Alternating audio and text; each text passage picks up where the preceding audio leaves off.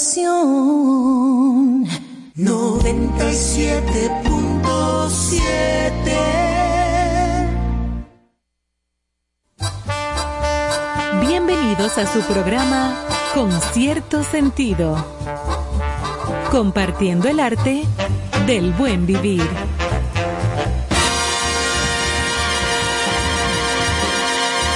Por estación 97.7.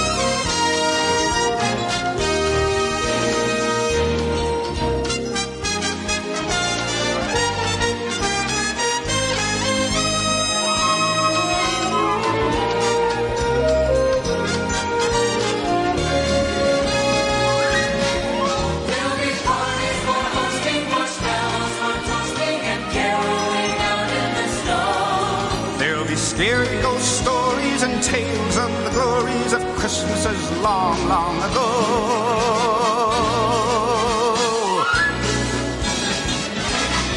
It's the most wonderful time of the year. There'll be much mistletoeing and hearts will be glowing when loved ones are near. It's the most wonderful time. It's the most wonderful time. It's the most wonderful time.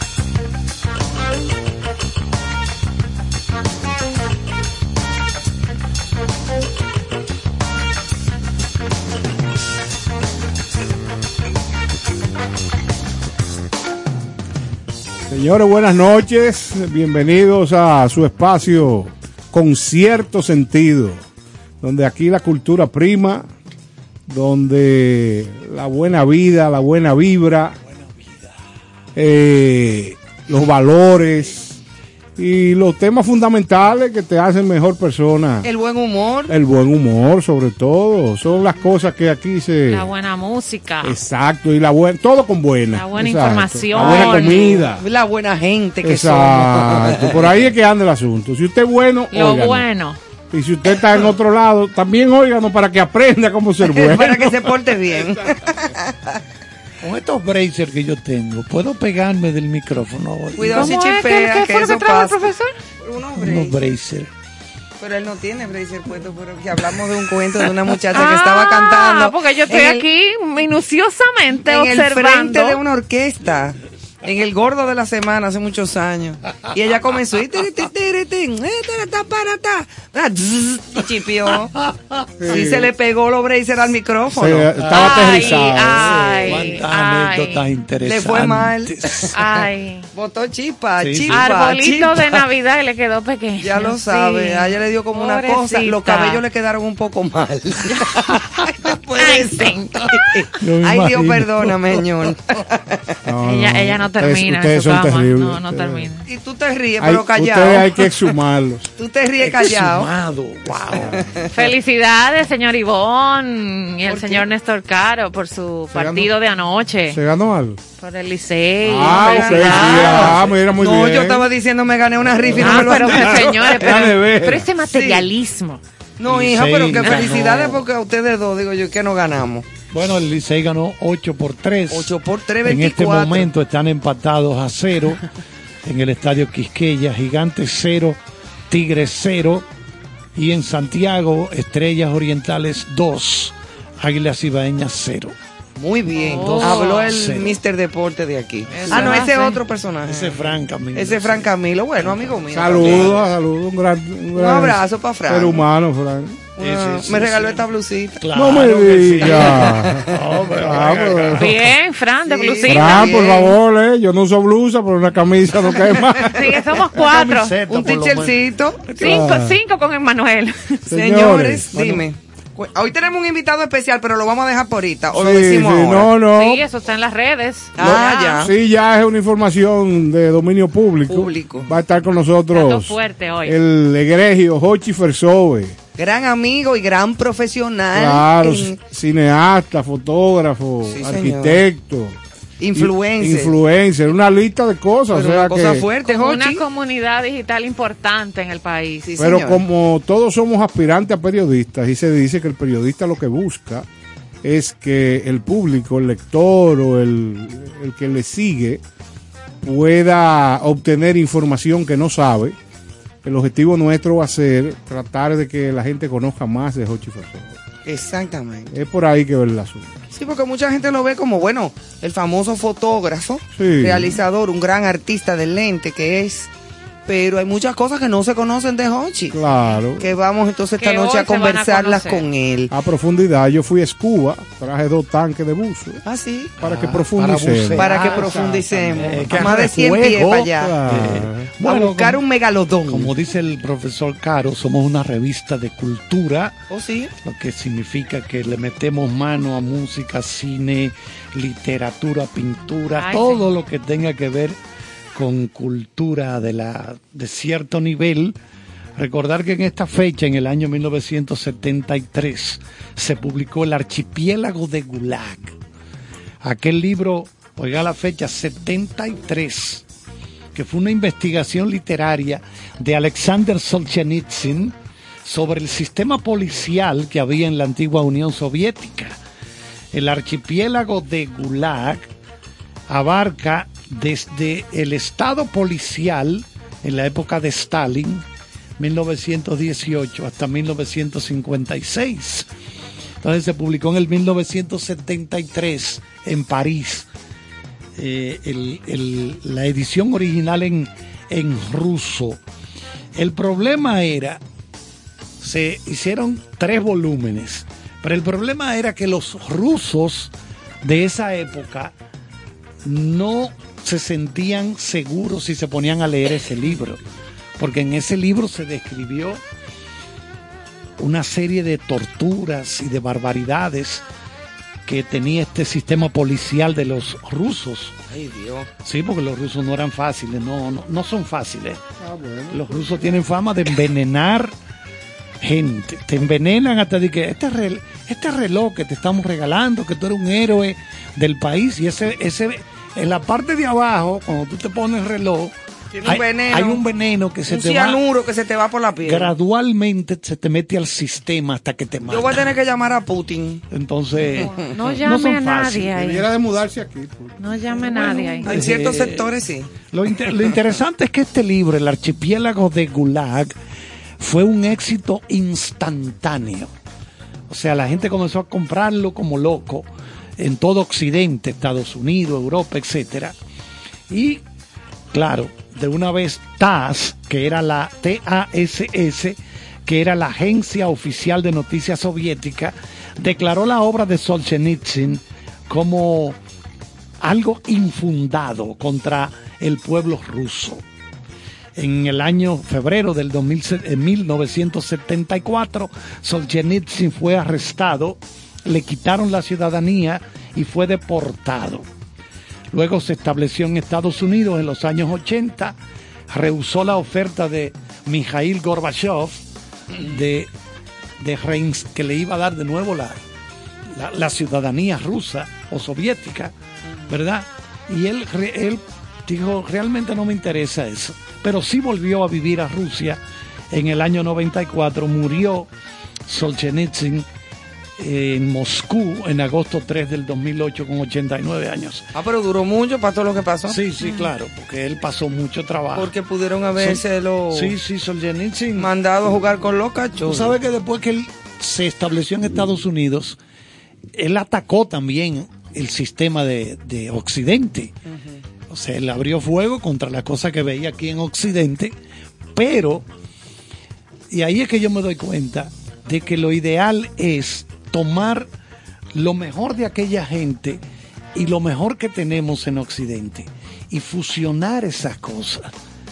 O sea, convertirnos en eclécticos. Soñar no cuesta nada. No, no, está bien, está bien, no, soñ- no- no es soñar, porque no es O que... sea, va- es posible para el que lo quiere hacer, pero es que... no, no, va, va a ser así, ¿tú sabes ¿Tú por crees qué? que sí? Sí, va a ser Ojalá, ¿eh? va a Yo ser estoy completamente de acuerdo Aunque- contigo. Aunque sea dentro Que de se 100 ve, pero- años. Exacto, que Aunque suena, suena dentro- no lo. Porque, porque los pueblos, la gente va aprendiendo de los tropezones y los tropezones. Y, pero tarde o temprano se va imponiendo la lógica, la cosa lógica. Y por eso yo creo, mira, mira cómo eh, me dice un amigo que duró tres años allá viviendo en Moscú, porque su esposa trabajaba en una empresa norteamericana, lo trasladaron para allá. Me dice, Carlos, que aquella ciudad, Moscú, tiene un movimiento de vida nocturna, bares, restaurantes, discotecas, que- Bueno, Néstor conoce. que, tú crees que tú estás en, en- en- Tú fuiste. No, inclusive eh, quería puntualizar algo, que ayer ustedes eh, plantearon el asunto de la ensalada rusa Ajá. sin remolacha. Sí. Y en Rusia, uno de los platos más populares y deliciosos para ellos, porque al momento de yo probarlo, no, no fue, mi opinión, no fue la No mejor. te gustó No mucho. me gustó mucho, exacto. Es el borscht, que es una sopa de remolacha. Anda para. Entonces, el caliente es el más popular. Es la sopa que contiene una mayor cantidad de ingredientes opcionales, dependiendo de- del enfoque de la gastronomía del área. Sí, no, no. Entonces pero- estamos hablando de judía, de col, hambre. de zanahoria, patata, cebolla y remolacha. No, pues... Entonces le meten arriba. tengo hambre. Sí, pero eso es para después. Dame un pedazo de cartón 10. ahí para entrarle. No, yo sé que tú eres, tú eres capaz de todo. Eh, oye bien, entonces le, le ponen arriba como una crema agria. Pero cuando usted combina Wow, la crema agria mezcla. con la remolacha, no lo entendí. Claro, yo soy caribeño, Sí, sí, sí, Uno pero tiene una costumbre diferente, Sí, pero está complicado, ¿eh? pero estaba complicado. Sí, eso es complicado. Es prefiero- una nota al margen de acuerdo a esto tan Para interesante que está diciendo Carlos. Eh, La como- Rusia de Yo hoy. prefiero un poquito de caviar. La Rusia de hoy. Sí, claro, hay muchas cosas exquisitas Ahora hay allá. gente que no le gusta el caviar. Que, que- que- Lógicamente. sí, que le sí. sabe muy La gente fuerte. tiene derecho a lo que le dé la gana. Ah, gustarle lo que quiera. Pero a mí no me gusta la remolacha. Qué cosa. A mí me gusta, Ni ¿eh? el molondrón ni la tallota. A mí me gusta, pero eh, hay que respetar eso la decisión de cada cual. Si a usted no le gusta el color morado, cómase algo blanco. Eh, no, no, no me ponga colores. Porque yo hablé del No, molondrón. ¿y de qué color es la, la remolacha? No es por el color, es por el Morada. sabor. No, es Niéquete. morada. ¿Y qué fue lo que yo dije? Ahora tú quieres acusarme que estoy po- politizando la comida. Sí. No, jamás. Ah, qué más.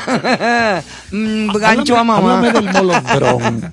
El molondrón. No hay El nada molondrón. que aportar y decir del molondrón. Nada, la profesor. tallota es que tú te la metes en un bolsillo y te la comes y es lo mismo. Voy a indagar de dónde Ya vino lo el perdimos, molondrón. ya hoy él se va a buscar del molondrón Sí, ahora. porque que, imagínate, he indagado sobre el jengibre que viene de Asia. Sí, pero el jengibre El arroz, de- sí, el, jengibre, sustancia. el arroz que viene del sudeste El arroz asiático. es bueno. eh, el, el chocolate, el Por ejemplo, cacao que viene de, Yo voy a hacer un de- de- concilio de- de- de en un México. hotel de la ciudad donde podamos reunirnos y discutir. Sobre el molondrón. No, ¿cuál es el, la estructura humana que permite que la gente le guste el pepino?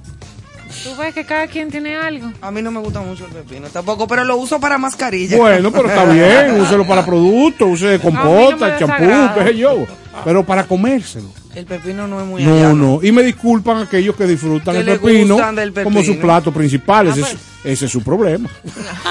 Ay, señores, qué cosa tan grande. eh, ¿A qué profundidad hemos llegado?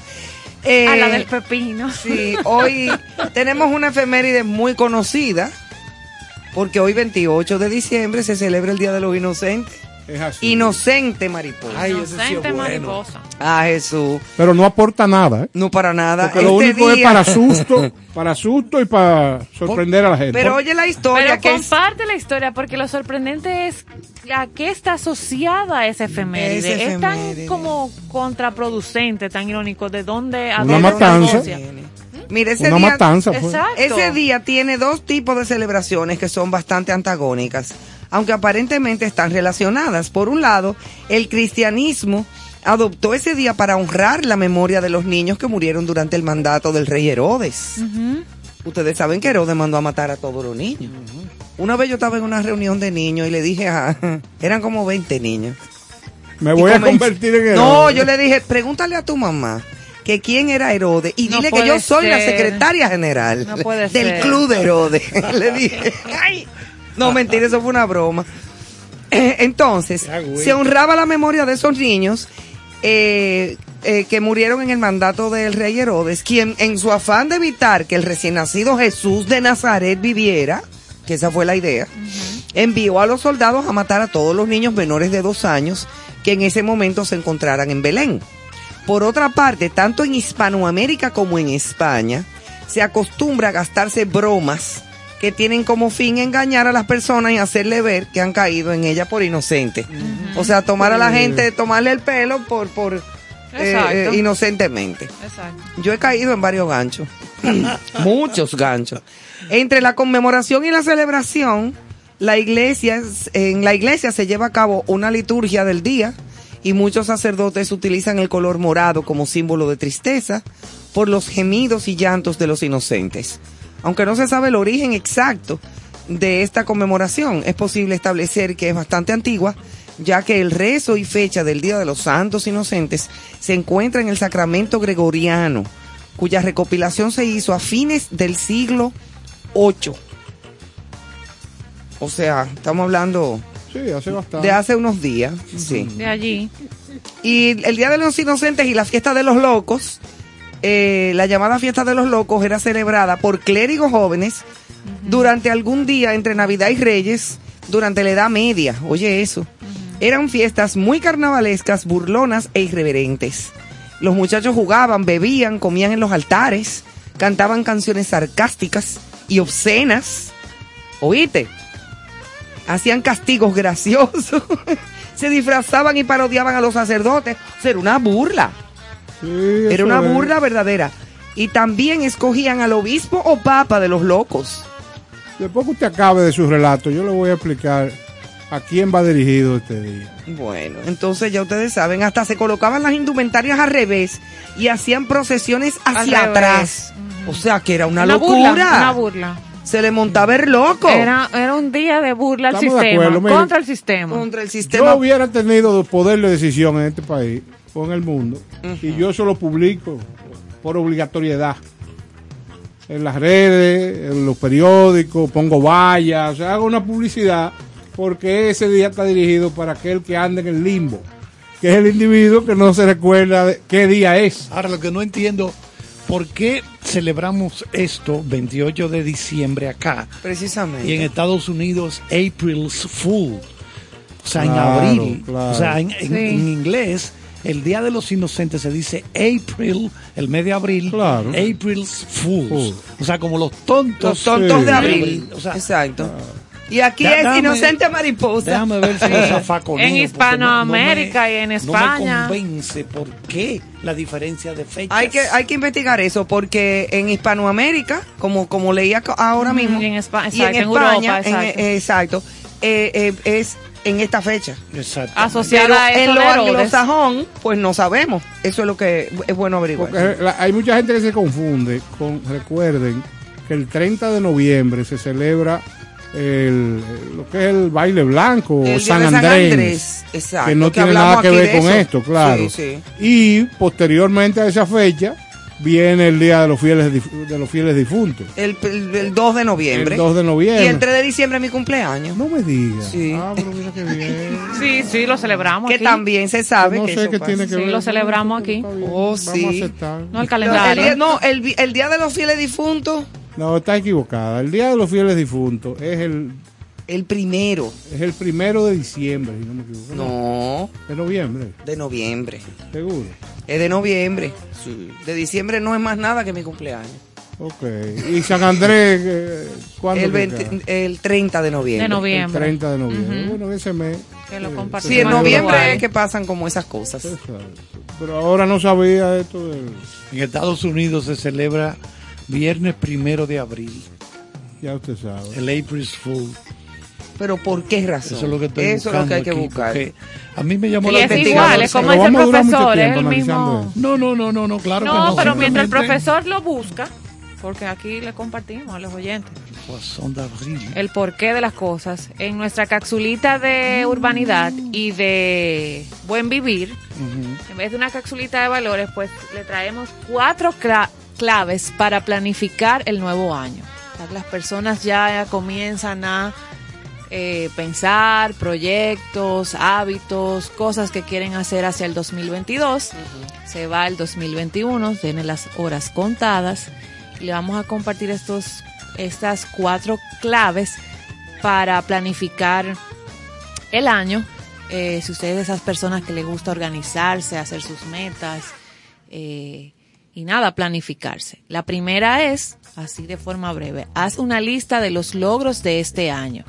O sea, no pasemos al próximo año, el 2022, sin revisar, hacer ese inventario de qué logramos este año. Que esa va a ser como la zapata hacia el próximo hacia el próximo año. Eso va a dar eh, sentido a las metas que usted se va a proponer para que ese año pueda fluir con de mayor de mejor forma. Dos, en, haz una listita de lo que quiere lograr este 2022 en el nuevo año. La primera, eh, repasar ese inventario de qué se logró. Y la segunda, apuntando a qué queremos lograr en este nuevo año. Ese plan, esa listita. Escribir las metas y los objetivos nos acerca a los logros, porque mentalmente juega un papel emocional que nos empuja a poder realizar eso que ponemos en la lista. Así que hacer esa lista nos permite estar más claro de lo que queremos lograr. Número tres, puntualiza lo que debes hacer. Con la lista que acabamos de hacer, de qué queremos lograr, escribir qué necesitamos hacer para lograrlo. O sea, diseñar ese, ese plan. Que las acciones estén enfocadas a las metas que nos van a permitir lograrlas. Eh, tener como ese diseñito del plan. Y por número cuatro, divide los logros por etapas. No vamos a lograr todo al mismo tiempo con excelencia. Así que la recomendación es que tomemos en cuenta divisiones en el año, como dividir en este primer trimestre, en la mitad, ya hacia el final. Entonces eso puede hacerlo más factible dependiendo los objetivos que, que nos hemos propuesto. Y de esa manera podemos tener como ese checklist y no arrancar el año tal vez eh, eh, ya Como como, el desubique. desubique, como, Sí. ok, no. Así sencillito, cuatro claves bien prácticas. Inventariar qué logramos este año, que eso nos permite ver que sucedieron cosas buenas, que se lograron cosas, la zapata. Entonces poder eh, hacer una listica de qué queremos lograr, qué vamos a hacer para lograrlo y dividirlo en etapas durante el año. Cuatro Eso cositas está muy sencillas. bien. Bueno, Está aquí muy encontré correcto. algo, el del origen de este Día de los Inocentes. A mediados del siglo XVI, las celebraciones de Año Nuevo comenzaban el 25 de marzo y terminaban una semana después. La leyenda sugiere que muchos franceses y las colonias protestantes que tenían los ingleses en Estados, lo que, era- lo que es Estados Unidos ahora, que en aquella época eran colonias, ¿verdad? Tardaron en adoptar el calendario del Papa Gregorio III, conocido como calendario gregoriano, y siguieron celebrando el Año Nuevo desde el 25 de marzo hasta el 1 de abril. Por eso los, los estadounidenses eran considerados tontos, porque ya antes se había cambiado a que el año comenzaba era el día primero de enero, pero ellos Ah, Ah, el, tema está. que hablamos Ellos ayer y la Navidad, el gregoriano, el juliano, el gregoriano, el Exacto, juliano. ellos siguieron con el- ese, sí. acogieron ese calendario Sí, gregoriano, siguieron celebrando el año nuevo desde el 25 de marzo hasta el día primero, Claro, primero de abril. el Y primero de. Yo lo que creo es que eso debieran de cambiarlo. Someta usted una carta Sí. al Senado estadounidense solicite que ese cambio no es prudente Ah, pues. porque nos aleja Váyase de la celebración. Llámate a Biden. Pues ¿A usted le dígale. la celebración hoy. Sí, lógicamente. Diga- Este, este es un mes, Diciembre. este es un mes de celebración. Sí, En eh, abril lo único que, sí. hay es la Semana Santa. a mire, veces. Creo que sí. Dígale, Ah, dígale a su amigo, los razón, rusos también, que a, a raíz de eso mismo que el profesor acaba de compartir, celebran la Navidad el 7 de enero. ¿Quién? Los rusos.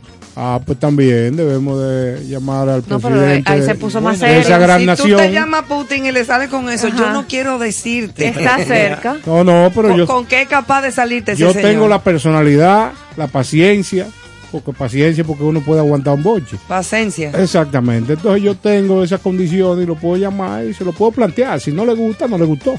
Porque para él venirme a buscar aquí no creo que sea No fácil. creo que sea fácil. Ahora, que ¿sabes lo Putin que- venga. ¿Dónde se- está Néstor? Ese, señor, ese señor Putin se baña con este frío Ay, sí. y sale desnudo y se tira. Abre un hueco ahí en el en la Como la foca. No, claro, es así. Yo te dije el cuento de la amiga mía, Son de la focas. nieve en bikini. Señores, No es son fácil. foca esa gente. No es nada fácil. A mí me puede dar una cosa mala. Vamos a escuchar alguna música. Sí, nos vamos con musiquita y luego varios segmentos más hasta que compartamos, como lo avisamos al principio del programa, con nuestro invitado especial, Hochi Fersove, de quien vamos a conocer muchísimo de él como persona, como profesional, sueños, experiencia, es mata, fracaso, lo que sea. No, no. Cogemos hasta golpe.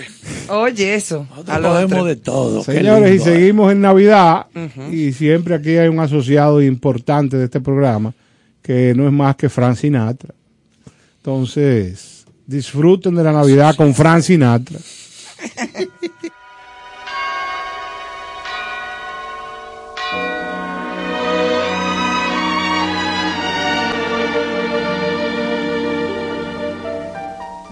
I'm dreaming of a white Christmas,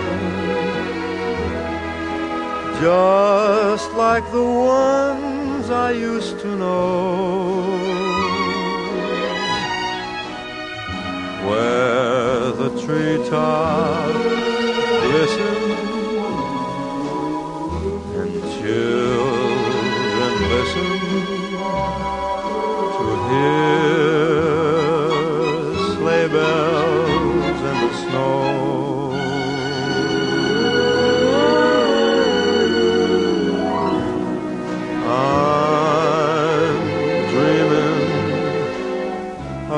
white Christmas. With every Christmas card I write, may your day.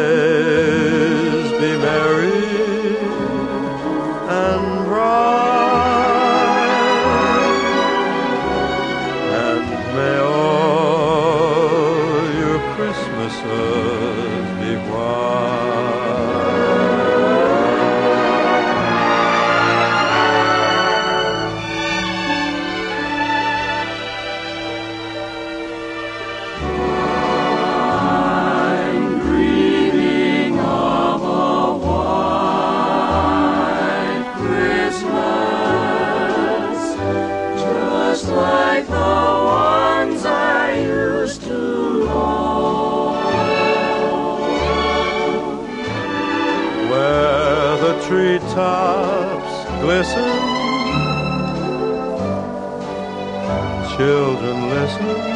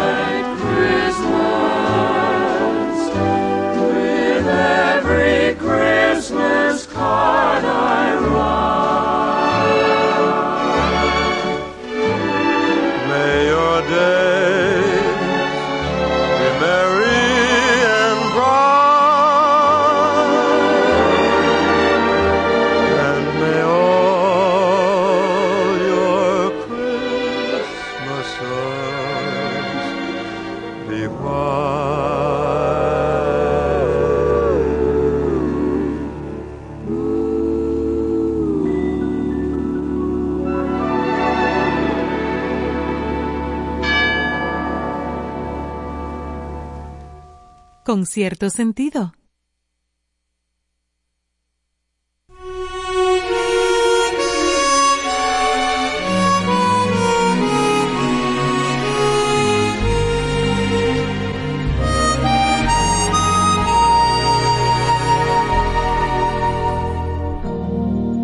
Te deseo muy felices fiestas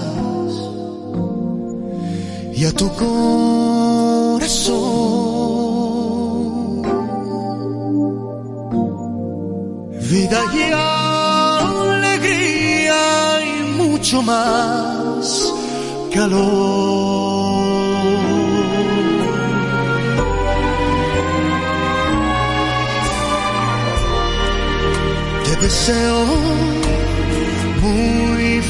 felices fiestas, ni de amor.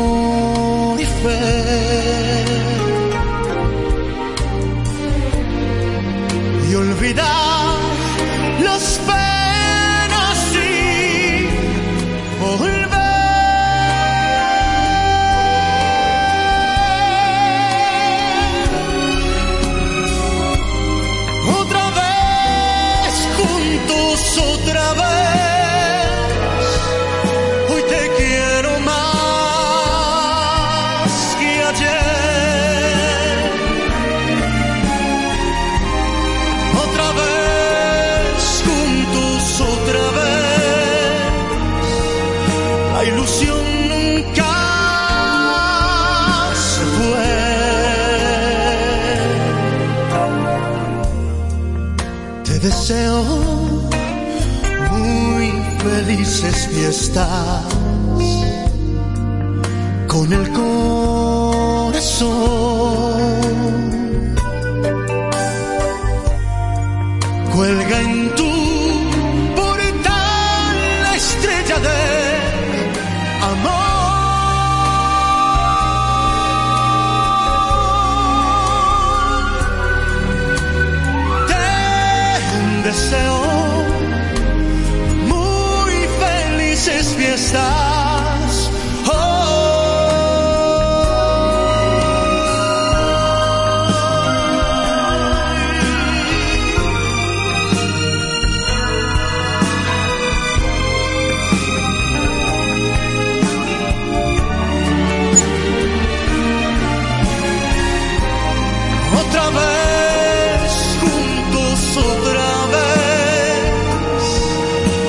nunca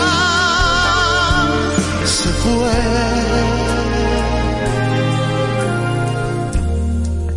Te deseo muy felices fiestas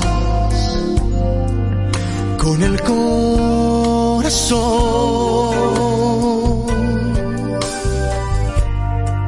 Cuelga en tu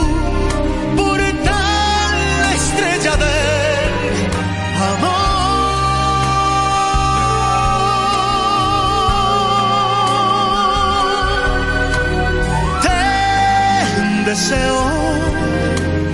Muy felices fiestas. Hoy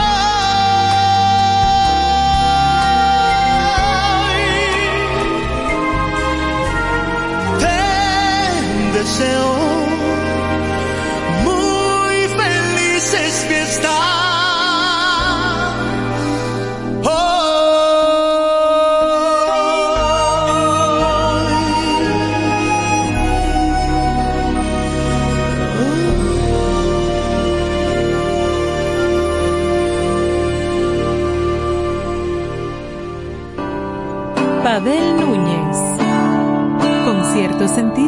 Cierto sentido es una revista cultural multimedia que ha aparecido para ser un pulmón de información de todo lo que tiene que ver con el arte y con el buen vivir.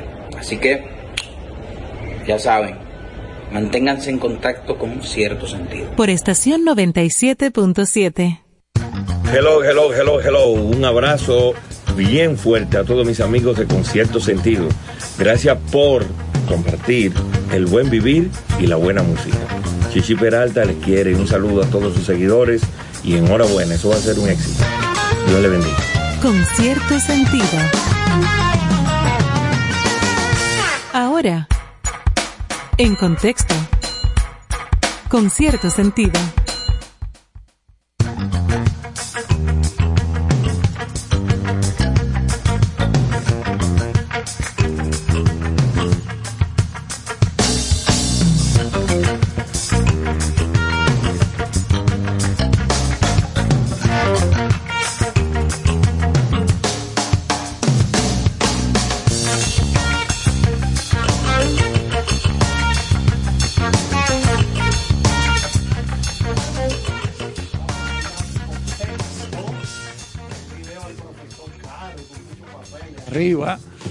Es un hombre siempre que le anda como, anda como la jara, con sus papeles arriba siempre.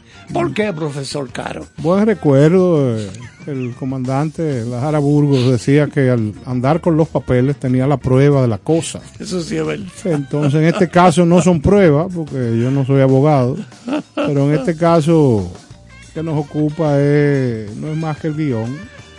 Bueno, eh, yo voy de ahora en, en nuestro contexto, voy a abrir con algo interesante y que en esta fecha, pero bien para atrás, bien para atrás, porque eso fue en el 1895, se proyectó la primera película comercial. Pero ya tú leías cuando es. Sí, claro. Lo que, lo que me interesa de esto es la... Eran películas de, de minutitos, de los hermanos Lumière, para quienes yo trabajé. Me siento Te contento. recuerdo, te recuerdo, ahí en la pastel, ¿no? Era? Claro. En la pastel. Sí. El cine Lumière. Ahí él era. Bueno, pues los hermanos ahí- Lumière. Ahí él era portero. Diciembre 28 de 1895 se proyecta la primera película comercial en el Gran Café de París. Yo recuerdo que a mí me sacaron por una oreja de ahí, porque yo Por quise, la, por la de Van Gogh. sí, quise meterme sin pagar. Usted fue travieso desde pequeño. Claro, claro. Yo pensé que te iba a decir travesti. Bueno, esa primera película, esa primera película comercial que se proyectó 1895, ¿eh? finales del siglo XIX, fue Salida de la fábrica Lumière. Esa simpleza. Y esos hermanos Lumière proyectaron una serie de, de escenas cortas de lo que era la vida cotidiana en Francia. Cosas sencillas, ¿verdad? Una gente arrastrando una carreta. Pero hay gente que hizo, eh, ¿cómo es? Proyectó cirugía, no se recuerda que hablamos de esa historia. Sí, y cobraron admisión por eso. se cobró dinero por eso. Derecho de admisión. Entonces, pero vamos a recordar brevemente ya, para recordar que la tecnología del cine tiene sus raíces en los años 1830. Estamos hablando de 65 años atrás, cuando Joseph Plateau de Bélgica y Simon Stanford de Austria simultáneamente desarrollaron un dispositivo llamado el, fenaquisto- el fenaquistoscopio, que incorporaba un disco que daba vuelta, que tenía ranuras, y por ahí usted veía una serie de dibujos creando el efecto de una imagen en movimiento. Ese fenaquistoscopio está considerado el precursor de las, del cine, que fue seguido eh, décadas después, y en 1890 Thomas Edison y su asistente también probaron, pero yo creo que el mérito, el crédito, lo deben tener los, el crédito lo tienen los, los hermanos Lumière. Pero claro que sí. Los hermanos Lumière, porque ninguno logró comercializar eso como ellos. Aquí había un señor en el área del Caribe, ya recuerden que la primera vez, la primera película que se proyectó aquí fue en Puerto Plata. Sí, así. Había un señor que representaba a los hermanos Lumière en todo el área del Caribe. Tenían uno en Rusia, tenían otro, porque ellos, ellos tuvieron la visión del comercio. Sabían que esto era un espectáculo grande.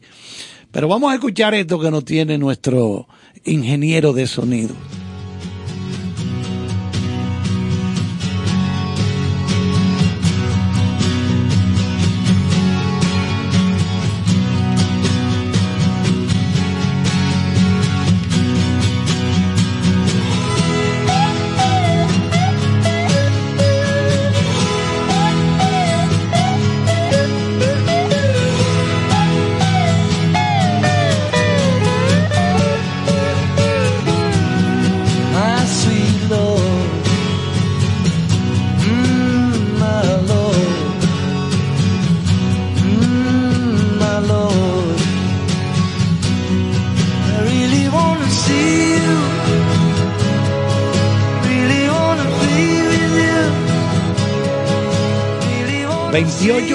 Diciembre de 1970.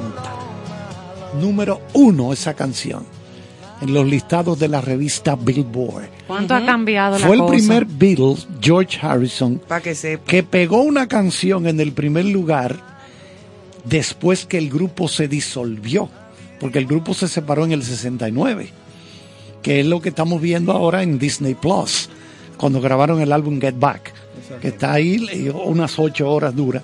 Entonces esta canción, si la gente que la conoce, nota que él combina aleluya, el aleluya de Aleluya. nosotros, con el Hare Krishna. Con Hare Krishna. ¿Qué es lo que buscaba George Harrison con eso? Romper con el sectarismo religioso. Las Esa. barreras. Las barreras, O exactamente. sea, Dios es lo mismo. ¿Por qué tengo yo que decir que la religión mía es la única que sirve? Que yo soy el pueblo elegido por Y que Dios. yo soy Son- la, la que tiene la salvación. El resto del mundo se embromó. Es un disparate, señores. Y una vez más, el arte uniendo, Ah, no, no, pero unificando claro que sí, la música. Obviamente. Claro que sí. Y, Entonces, hab- y hablando oye, de creencias. el mejor canal. Y hablando de creencias, Justamente. justamente, oigan la noticia que yo tengo aquí, los talibanes. ay, Ay, esos, ellos Yo tan quisiera que se encontraran conmigo un talibán. Que no va a Dios. pasar nada. Ruégale a Dios que no. Todo Los lo- talibanes prohíben que las mujeres afganas viajen más de 72 kilómetros a menos que estén acompañadas por un pariente masculino. Noticia que ha revolucionado el Qué mundo. cosa hoy. tan grande, señores. Seguro que son tú. impotentes imagínate todos. tú. Eh, en una guía realizada por el Ministerio Local para la Promoción de la Virtud y la Prevención del Vicio, se pide asimismo a los propietarios de vehículos que nieguen llevar a las mujeres que no tengan velo, así como no reproducir música en los automóviles. Hablando justamente Óyeme de, de eso. lo, de lo que la música puede lograr, que acaba de decir el profesor. Exacto. Y mira, El movimiento talibán designado como organización terrorista, eso no es terrorismo, y eso es, eso, eso es peor, por el Consejo de Seguridad de la ONU, está declarado como grupo terrorista y prohibido en Rusia. O sea, es una cosa abominable el solamente, no llevarlo a cabo, no, el solamente si acaso pensarlo. Eh, ¿Cómo te explico que tú me puedas entender?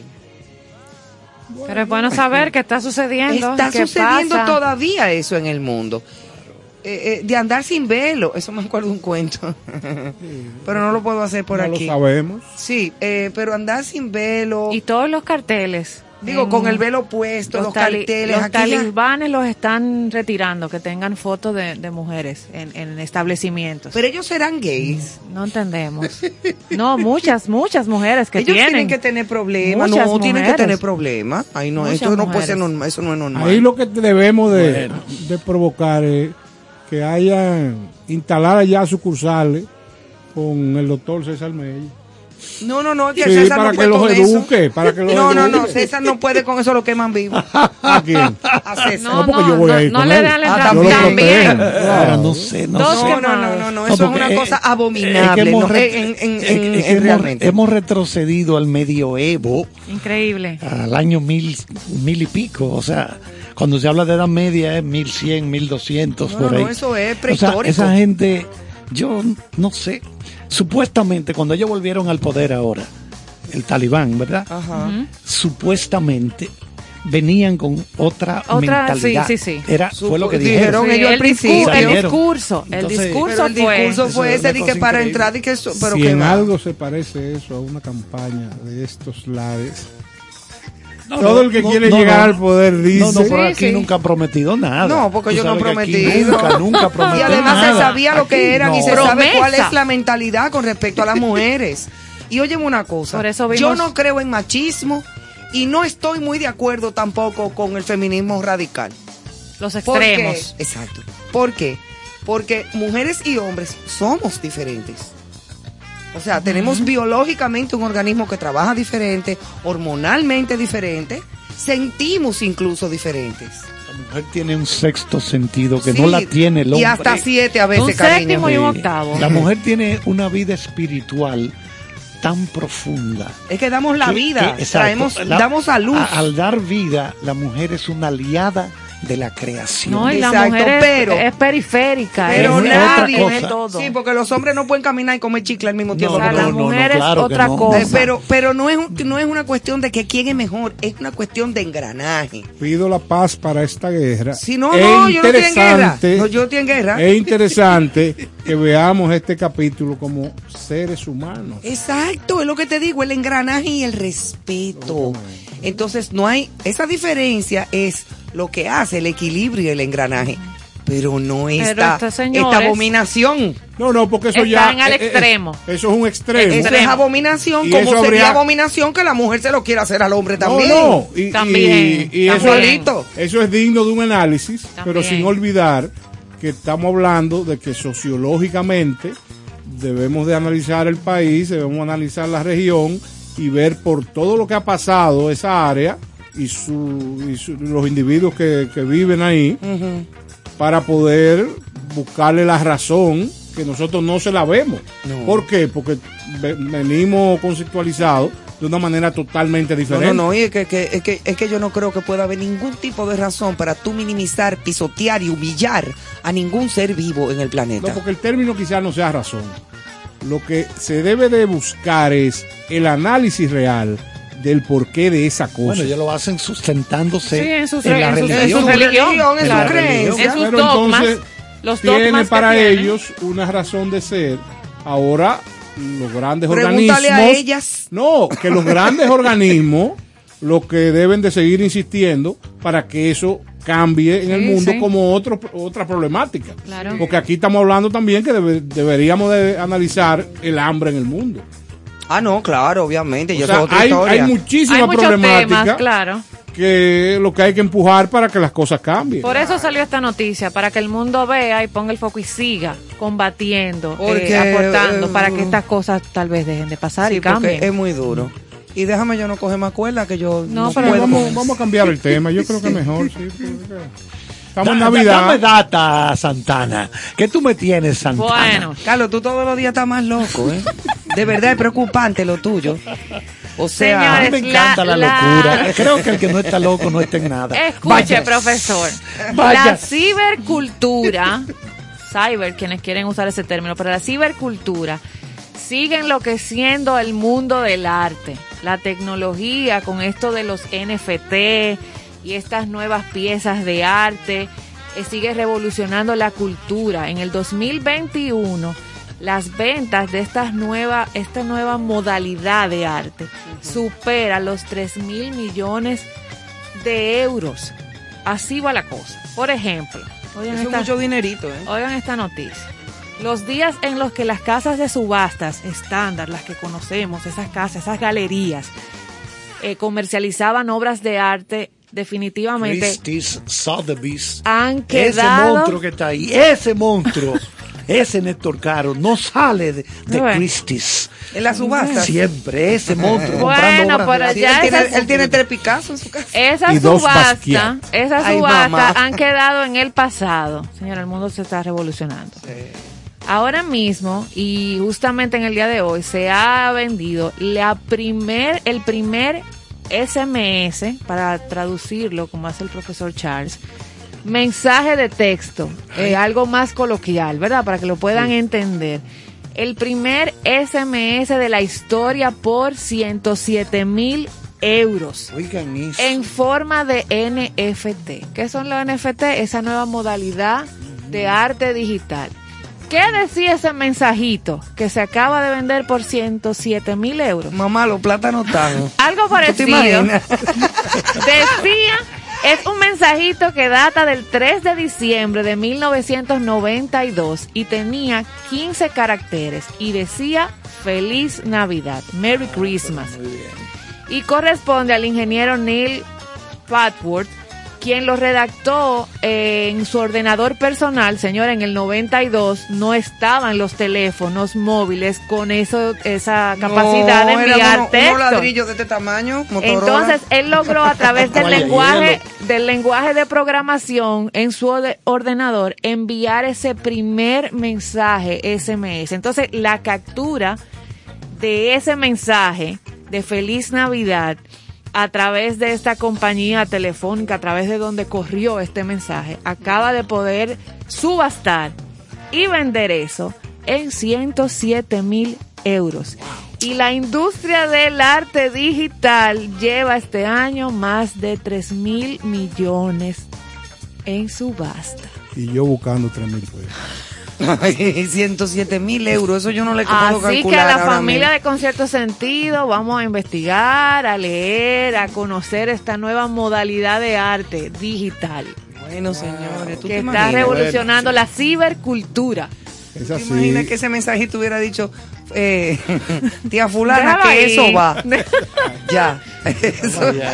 No, que ahorita sale y va, ese va a costar 200. eso va a costar 200, ¿sabes? Porque tiene más caracteres que Merry Christmas. Señores, Señor Néstor. Otra noticia eh, que es- ha sido una sorpresa, que la duquesa de Cambridge ha mostrado su talento desconocido al sentarse al piano para interpretar una canción junto a Tom Walker.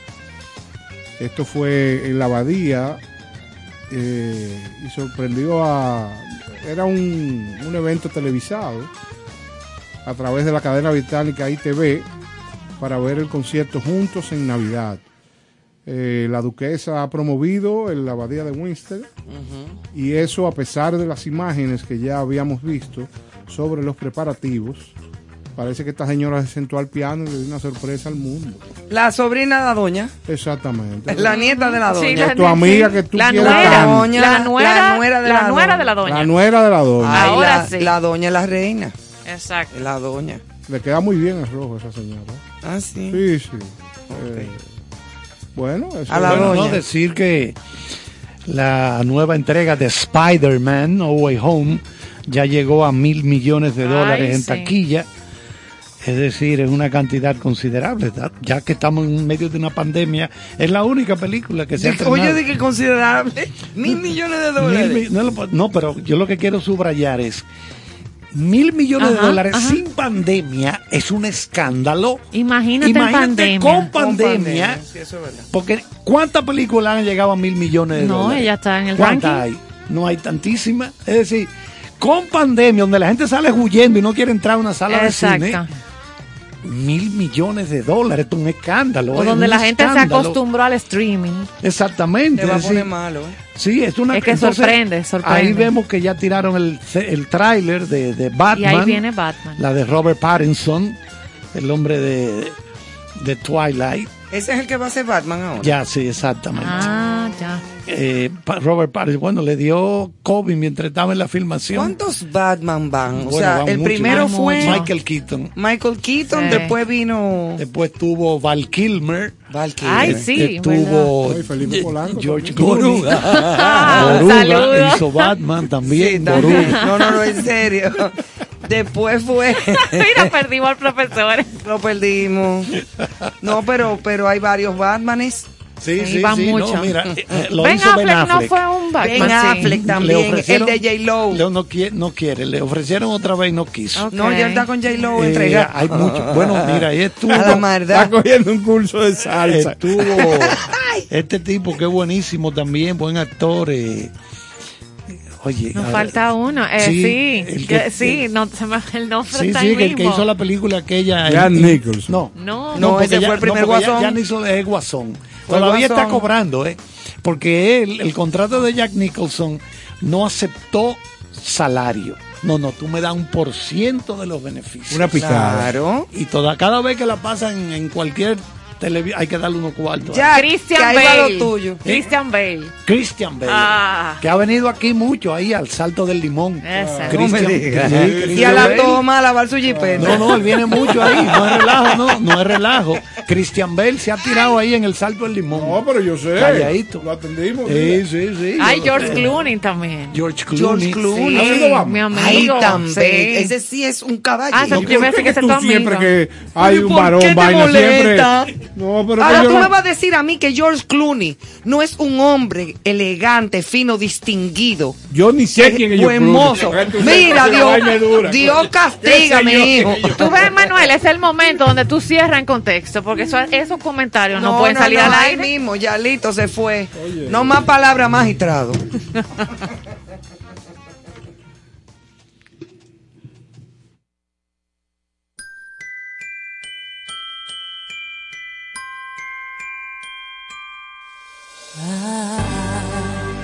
Don't want a lot for Christmas. There is just one thing I need. I don't care about the presents underneath the Christmas tree.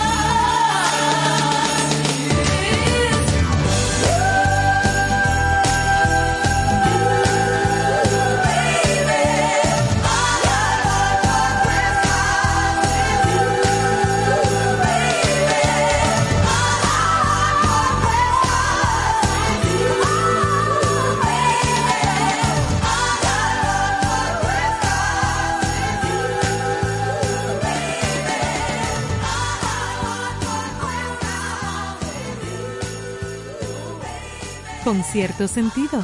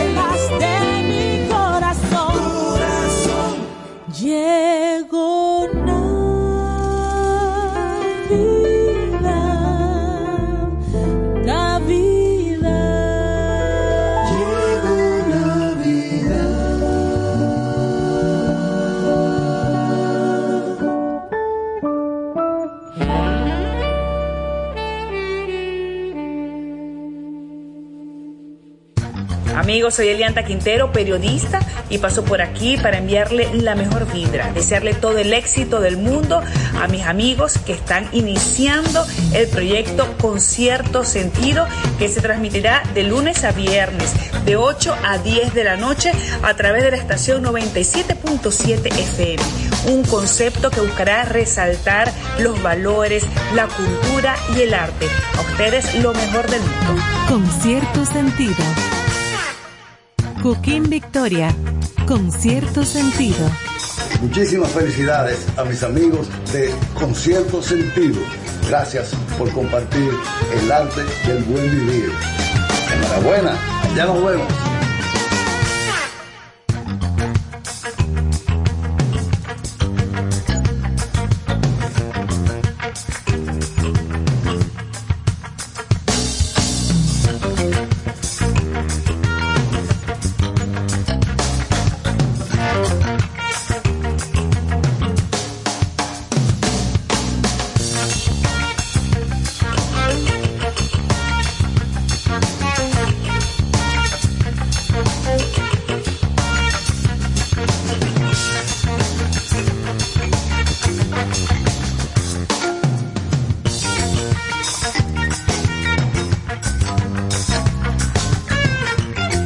Bueno, señores, seguimos aquí en concierto sentido y ahora un plato fuerte.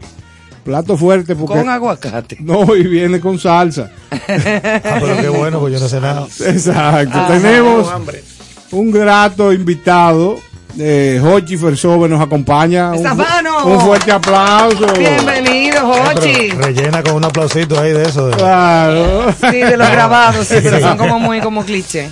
Muchas gracias por la invitación. No, Néstor, para- Joana, Carlos, Ivonne. Claro. Un estar aquí Para nosotros un placer, un honor tenerte por aquí. Oye, el mundo te conoce. Ya. Estate quieto. Como un fotógrafo exitoso. Pero aquí nosotros tenemos la encomienda, porque a través de nuestras redes la gente quiere conocer información que no sabe de ti, que tú nos cuentes y que nosotros a través de nuestras preguntas podamos rebuscar en la vida de Hochi Fersov. Lo primero que vamos a preguntarte es... Tu número de cédula. No, pero, pero esto es mejor cerrarlo. Ay, no. Si a mí no me dejan trabajar, me voy a ir de aquí. ¿Cómo tú apareces en el ciclo? Exacto, cosas así, tú ves que nadie conoce. Exacto. Háblame de tu infancia, viejo, porque yo conozco tu familia y yo sé lo unidos que son y, y el, oye, la tremenda familia eh, que te ocupa. O sea que, ¿cómo arrancó todo? Bueno, yo, eh, oye, ese gallito. eh, echar la pelea. Muy fuerte. Empecé bien ya. No, yo soy el más pequeño de una familia de cuatro hermanos, incluyéndome. Eh, y mis padres, que los conocí siempre, bueno, siguen, siguen ahí todavía, ya retirados, pero los conocí siempre trabajando. Claro. Y eso fue lo que, el mayor legado fue eh, darnos esa educación y enseñarnos a trabajar a todos. Eh, luego me fui inclinando como por las artes, más específicamente por el dibujo. Me pasaba todo el día dibujando, caricatura, dibujo y eso, hasta que fui a parar a, a Bellas Artes. Eh, no terminé la carrera, pero porque ahí empezó ya la carrera de arquitectura y ahí tomé la, la materia de fotografía. Ah, o sea que tú eres arquitecto. fue- eh, O sea, sí. tú, ok, mucha gente no sabe que hay. Sí, Ajá. arquitecto de profesión. Ya tú Y le apasiona. cada Pero vez- es arte. Claro, pero que cada vez que tiene la oportunidad de involucrarse en algún proyecto que tiene eh, la necesidad de, dise- de diseño, Claro. y se pone como un muchachito. Le gusta eso. le Ay, gusta. sí, ay, sí, ay, sí. Eh, así, así mismo es. así. Bueno, pero es que, Eh. es que- es que ¿Y está, entonces? está- está todo concatenado. Claro. Claro. Dibujar, arquitectura. La fotografía es crear. Fotografía, todo, más- más de lo que tú te imaginas. Todo, todo está interconectado. Es así, es así. Hay mucha gente que no sabe. eh, los padres de Hochi Fersove son, eh, son porque están presentes eh, los creadores de la juguetería Fersove y de la librería Fersove. Fue en principio librería. Claro, ay, yo he Correcto. comprado muchos libros para colegio que y todo. yo he tenido la oportunidad de conversar con Don Miguel y en el afán de conocer cómo todo empezó, hemos tenido conversaciones profundas de cómo era la Avenida Mella en aquella época. Y he he visto últimamente que tuvieron la certeza eh, oportuna de hacer un video donde él cuenta cómo empezó todo, que eh, consiguieron un dinero a través de un familiar y de ahí compraron unos paquitos. Claro. Cuéntame sobre eso. ¿Cómo No, es si en eso? día pasado el viejo mío tenía un par de años ya, eh, que no salía prácticamente, Sí. por esto de la pandemia, y fue, dijo que quería ir a la librería, que la está manejando mi hermano. Sí. Y ahí cuando fue a la librería, ya en, en medio de ese ambiente, le hicieron una pequeña entrevista con un celular. Excelente. y Qué él contó un poquito de esos inicios. Eso está en la cuenta de, de mi hermano, M. Fersove. Sí, sí. Eh, valga la cuña, son 500. Pásale la cuenta después. 500. No, entonces ahí él cuenta un poquito de cómo empezó, que su hermano mayor eh, consiguió 10 o 20 pesos. Sí, sí. Y ellos lo invirtieron en paquitos y revistas y lo pusieron en la galería de la casa, en la Duarte. En plena revolución fue eso. Oh, fresco. Y ahí arrancaron a vender y a recomprar, vender y recomprar. Y Cuando yo vi la entrevista, eh, era la particular, porque tú sabes que tu papá es muy expresivo, eh, con la sorpresa agradable que él dijo, ah, pero se están vendiendo. O sea, que se estaban vendiendo los paquitos. Los paquitos. Y ahí arrancó todo. Que antes eran Paquito y novela. parece que lo invirtieron un poquito incrédulo y Exactamente. funcionó el asunto. Y la juventud, hermano. Yo quisiera preguntarle, perdóname Néstor, a Hochi, el apellido tuyo, porque creo que no hay otra otra familia de ese apellido en el país. Que no sea familia. Sí, exactamente. O sea, Fersove, de ese apellido, ¿de dónde viene? Bueno, el Fersove viene siendo una decomposición, una versión aplatanada del apellido original, que es Cafersgavi, con una cuanta consonante además. Eh, eso es una región, un área de- del Líbano. Cafersgavi, y era el apellido del, de mi abuelo que vino O de sea allá. que ustedes son libaneses. Bueno, de origen. nosotros somos dominicanos. mi- Pero eh, de origen- Mi abuelo libanés y vino, Exacto. vino al país. Entonces el Gaffers Gaby, tú sabes, como todo el mundo como que lo aplatanó, su apellido así incómodo de, de escribir, y le quitaron una cuanta consonante y quedó Fersove. Un hermano de mi abuelo que se había ido a Venezuela hizo el mismo proceso, pero quedó Segavi. O sea que nosotros tenemos una familia en Venezuela, apellido Segavi, pero son igual primos y eso de nosotros. Interesante. Se dividió entre. Fersove y Segavi. Y Segavi. Entonces, eh, juventud, háblame de la marquesina. ¿Qué es la marquesina? Me imagino que te refieres a- al local original del Claro. estudio de Fersove. Claro. Sí, no, así mismo yo cuando tenía 23 años eh, y mi mamá tenía una tienda boutique en la marquesina, se usaba mucho la boutique de Sí, ropa. sí. y- Ay, sí. en la marquesina y ya tenía como seis meses cerrada, pues ya, ya como que había, había cerrado. eso. Y ya yo estaba en la fiebre de la fotografía, que había tomado mi curso y, y lo tenía de hobby. Y yo un día le dije, doña, usted debería Cédame. prestarme esa marquesina El para local, yo claro. eh, iniciar un pequeño estudio junto a mi hermano mayor, que ya era fotógrafo. Sí. Pero no tenía como un local, sino que él tenía los equipos y lo armaba. Y la doña dijo que sí, esa misma tarde, antes de que se arrepienta, sacamos toda esa ropa en maleta. Y hicimos un fondo sin fin y todo en, en el espacio de una marquesina. O sea, literalmente. La mitad era un sinfín blanco, como de 3 metros por 3 metros. Ahí metí yo banda de rock completa, hacerle video y fotos. No, en broma. Sí, sí, sí. Ahí duramos unos cuantos años. Qué bueno, qué bueno. Pero antes de eso, en tu juventud, eh, sabes que nosotros venimos de, de barriadas cercanas. Eh, yo vivía en Bellavista y tú vivías Mirador Norte. en Mirador Norte. Eh, Sí, yo me acuerdo que tú eras DJ de, de claro, hogar. claro, el hotel, exactamente. sí, claro. Pero, pero te- claro, pero teníamos muchos amigos. Eh, Tony Almón, por ejemplo. Claro, Tony. Claro, y ustedes tuvieron una experiencia también con Colorín. Sí, eh, bueno, prácticamente los inicios míos en videos, eh, así comerciales, fue eh, a través de Colorín. Excelente. Cumpleaños de niños y eso que la compañía se dedicaba. Sí, muy conocida. Y, y yo era que le hacía todos esos videos, esos cumpleaños. Ah, pero para que tú veas. en los inicios, claro que sí. Aquí estamos buscando la razón de ser de Hochi Fersove y información que nos lleve a ver también el ser humano. No, yo tuve los inicios de Toque Profundo. Tú sabes que Tony, junto a Leo Susana, Que es tu primo. que es Leo Susana Fersove, o sea, es mi primo hermano, Sí. cuando ellos ¿Qué? se, cuando se pero, pero unieron, aquí vamos a salir todito como con un primo y una cosa. Sí, cuando se unieron y crearon las primeras canciones de mi país, Sí, sí. el jevito, yo estaba ahí en el medio metido, Claro. haciendo coro y opinando, sin saber. Digo, opinando. Eh, Excelente, excelente. y le hacía los videoclips también y las fotos. Sí, sí, sí. Tú O sea, que parte ya tú- integral. Ya tú Claro. venías en eso desde ese momento, o sea, con el... Sí, sí, eso era principio de los 90 por ahí. Es claro. correcto. Cuando, ya no, yo- cuando no habían Ya yo tenía una camarita VHS y una, y una cámara de fotos.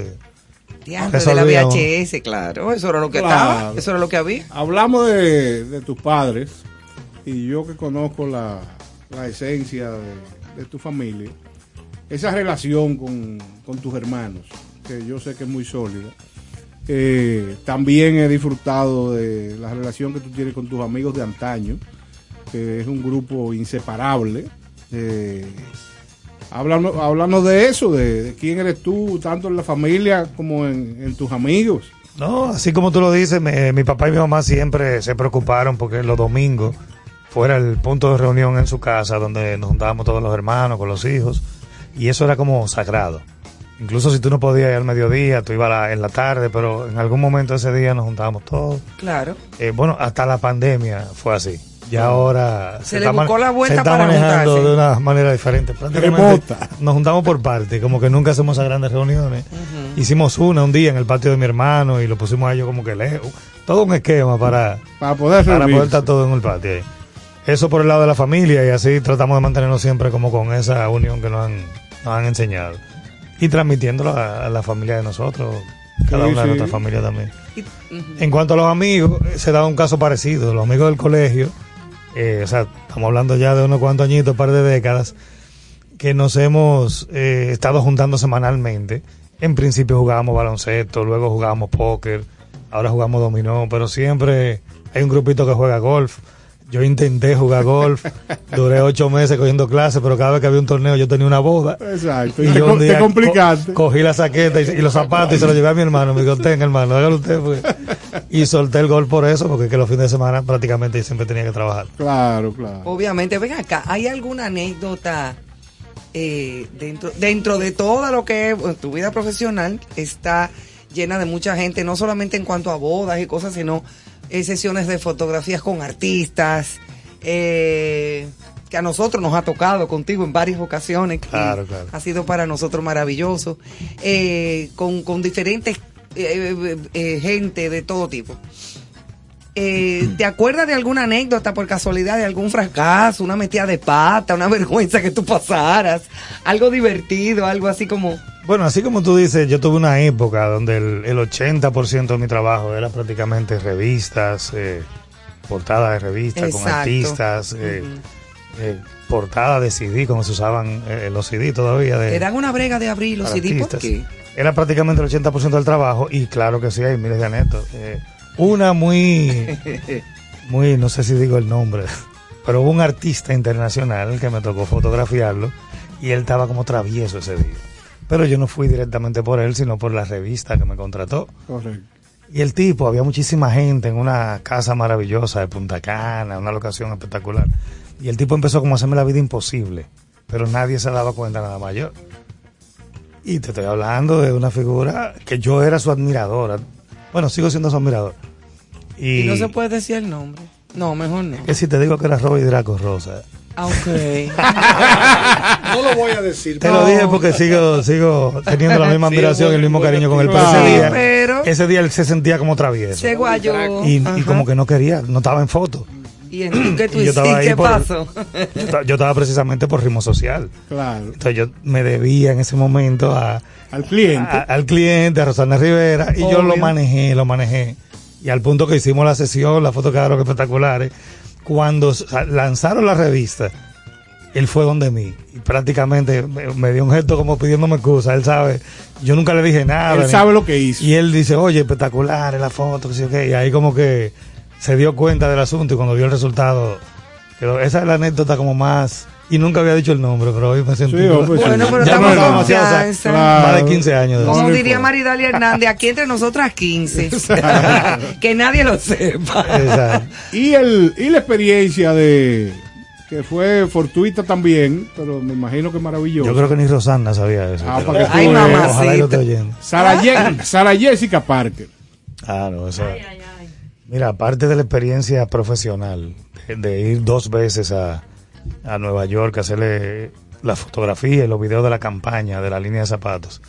O sea, la experiencia de conocerla a ella como persona y como ser humano, o sea, fue algo, suena como medio cliché, pero, Sí, pero algo increíble. imagínate. Y precisamente yo habiendo trabajado con tantos artistas de aquí, muchos de ellos que sí, no te voy a decir el nombre, con su aceite y, y déjame ver la cámara y opinando y ese background y ese o sea, y esa señora Merengueros, bachateros, déjalo ahí mijo.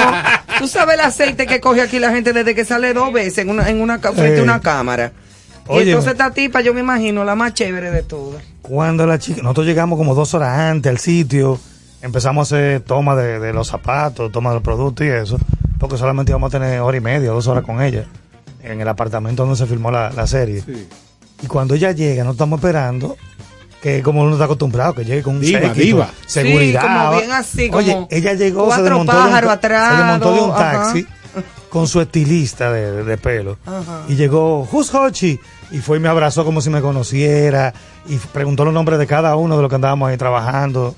O sea, Así y nos abrazó a todos. A los cinco minutos ya parecía que éramos como yo aquí en este programa. Pana. Excelente. Y de ahí en adelante, bueno, cuando ya como que se calma todo y hablamos un rato, eh, yo le voy a explicar cuál es mi plan. Pero mira, el plan mío es, y me dice, no, no, no, tranquilo. Haz lo que tú entiendas, tú eres el jefe, eh, te buscamos a ti porque nos gusta lo que tú haces, así que, o sea, y nunca me dijo de que déjame ver en cámara que cómo está, cómo está saliendo. Y yo le digo, bueno, pues siéntate ahí entonces, vamos a- Dale. y Claro. arrancamos, mira, o sea, Fue un trabajo maravilloso. Eso fue como, para mí fue como una lección de, de, de profesionalismo. Exacto. y de humildad, de decencia.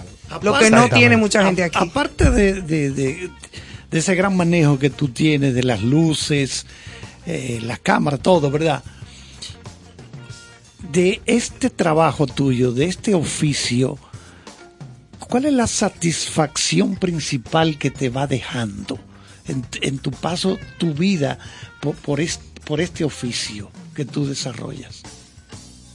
Esa preguntita siempre suenan como cliché la respuesta, pero la real, yo he hecho mucho tipo de fotografía, o sea, desde arquitectura, yo hacía, yo trabajaba para una revista de arquitectura, yo hacía los diseños, yo hacía fotografía de arquitectura, también productos, comida, o sea, yo he hecho fotografía de todo, pero cuando tú estás interactuando con gente, esa, poco a poco, sin yo decidirlo, me fui yendo por esa línea. Y por eso el tema de que hoy prácticamente el, el 70% de mi trabajo son las bodas. Trabajando con gente, conociendo gente, contando historias reales eh, de boda. Y eso yo creo que es una de las mayores satisfacciones, conocer tanta gente a través de, de- del trabajo. Sí, te pregunto eso, Jochi, porque la mayoría de los que trabajamos en comunicaciones lo hacemos, quizás comenzamos a estudiar o a trabajar en otra área y hemos terminado, yo recuerdo que eso no lo decía Ernesto Quiñones, el que por tantos años fue el director de, de los programas de Don Freddy en televisión, Sí. o Freddy Veragoico, que él decía, Carlos, después que se te mete esto en la sangre, tú no quieres estar jamás fuera de las comunicaciones. Sí. Y es una gran verdad. Es como una droga. Así me dijeron a mí cuando yo iba a hacer, por ejemplo, teatro por primera vez. Me dijeron, esto es como nunca se me olvidará, que tú sabes quién fue que me lo dijo, en paz descanse. Juan Carlos Pichardo. Me dijo, Ivonne, el teatro es como una droga, pero en el buen sentido de la Claro, palabra. claro, claro. Que desde que tú te paras en un escenario, si realmente te identificas con el trabajar con la gente de ahí a ahí, o sea, no digas que corta, repite, vamos otra vez, es de arriba abajo, una obra de teatro de hora y media. Y si te gusta, eh, tú no vas a poder dejarlo de hacer nunca. Y es verdad, eso, eso es así. Y así es el trabajo que a uno le gusta. Es eso lo que es así, tú haces. Eso es así. Algo que te apasione, tú lo- siempre lo vas a estar haciendo y, Claro. y como tú dices, no quieres dejar de hacerlo. O sea, No, no, aunque llega un pase mucho llega un tiempo y momento no lo que tú te, tú te quejas de que tienes mucho trabajo, pero de que tienes tres días sin hacerlo, ya está otra No, vez. no, nervioso. Nervioso, Claro, pero- claro. A mí me hacía Claro. falta en estos días ya venir aquí a la cabina, no es mentira, ¿eh? No, no, sabemos, Que ya- sabemos. Te cambiaste un día, fin de semana. Que, óyeme, el domingo 26... Me llamó. Yo llamé a, a no Joana, haciendo este paréntesis. Yo llamé a Joana, muerta la risa, porque el domingo 26 de diciembre yo me estaba cambiando para venir para, venir para acá. ¿Para dónde tú vas? Pero me hubiera llamado. ¿Eh? Yo te abro. Yo, o sea, eran las seis y media, me doy un baño, lo que yo hago rutinariamente. "Pero ven acá, no Eran las allá". seis y media, me doy un baño, le pongo la comida a mi perrito, que a esa hora es que come. Y yo me estaba comenzando a cambiar y cuando estoy viendo televisión en lo que me cambio en mi habitación, digo yo, ay, pero hoy es domingo. Ah, bueno. me pasó, te que fue allá y no aquí tocando. No, aquí después que llegué, no. Señores, y, qué oscura está y como, exacto, y como para hacer este programa tuvimos que investigar, eh, y este programa, una de las bases fundamentales es la música, vamos a poner este tema que alguien me dijo que le gusta mucho a Hochi Fersobe.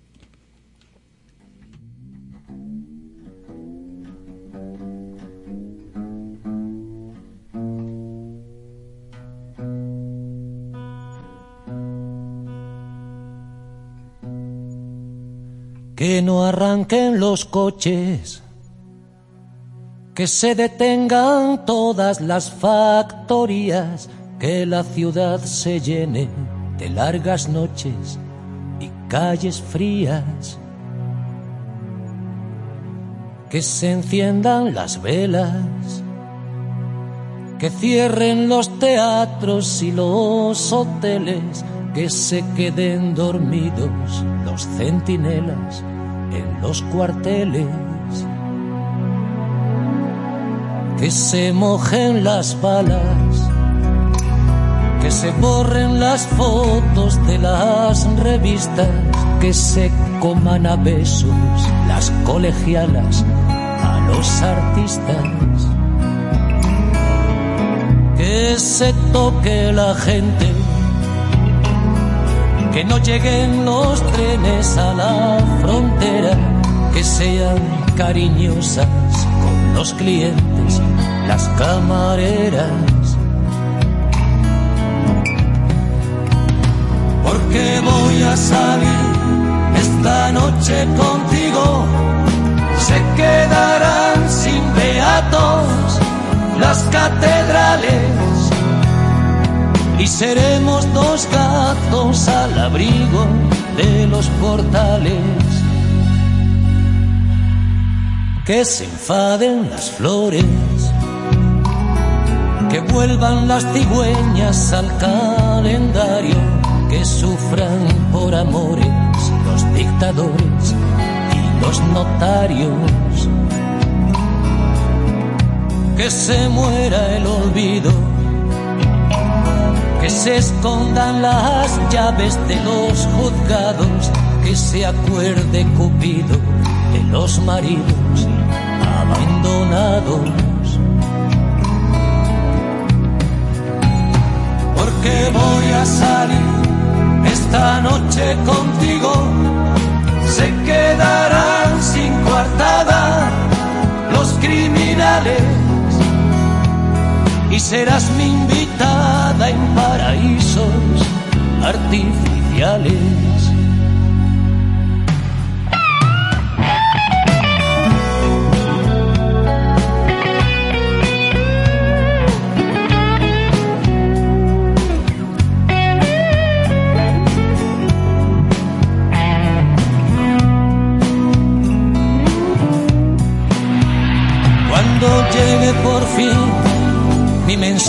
Tus manos. En la gasolinera vieja esperaré y tomaremos juntos al abordaje la carretera que te conté. Dejaremos colgada la caprichosa luna sobre los cines y las estatuas públicas derribadas los jardines.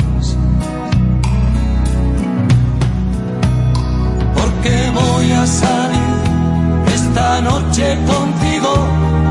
Se quedarán sin medallas los generales y seremos los gatos más canallas de los portales.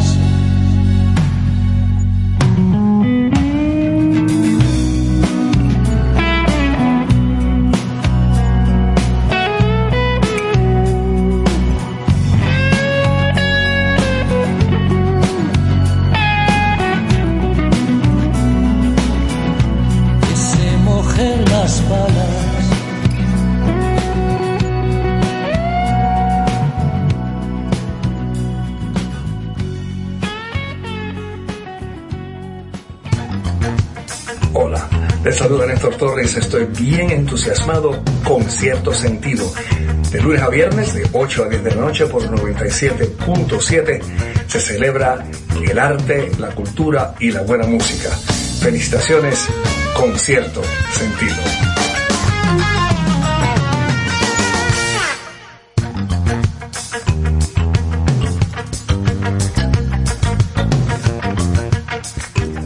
Bueno, señores, seguimos aquí en concierto sentido con este gran invitado, Jochi Fersove, conociendo un poco más, como dice la canción, de su vida, de sus anécdotas y de todo lo bueno que le ha pasado durante su trayectoria.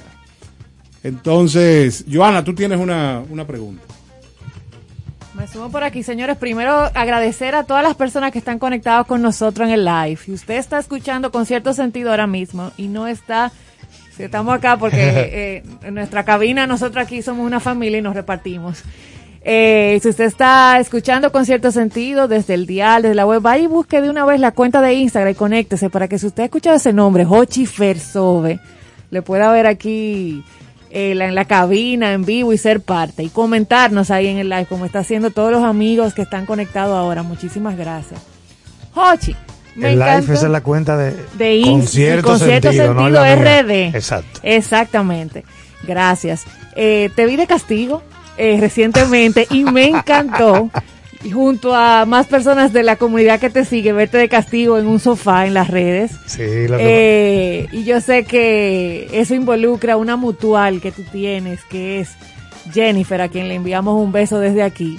Y, y eso te lleva, me conecta con, contigo en tu rol de influencer de las redes. Dos preguntas. Esa mutual, eh, que no es tan fácil, mucha gente no logra tenerla en proyectos, con su pareja, con su esposa, ¿qué representa? ¿Cómo lo han logrado? ¿Cómo se da? Y ese salto a las redes, o sea, yo comparto cuentas donde a veces leo una noticia y en los comentarios me sale eh, esperando a Hochi Fersove, esperando lo que Hochi Fersove va a decir.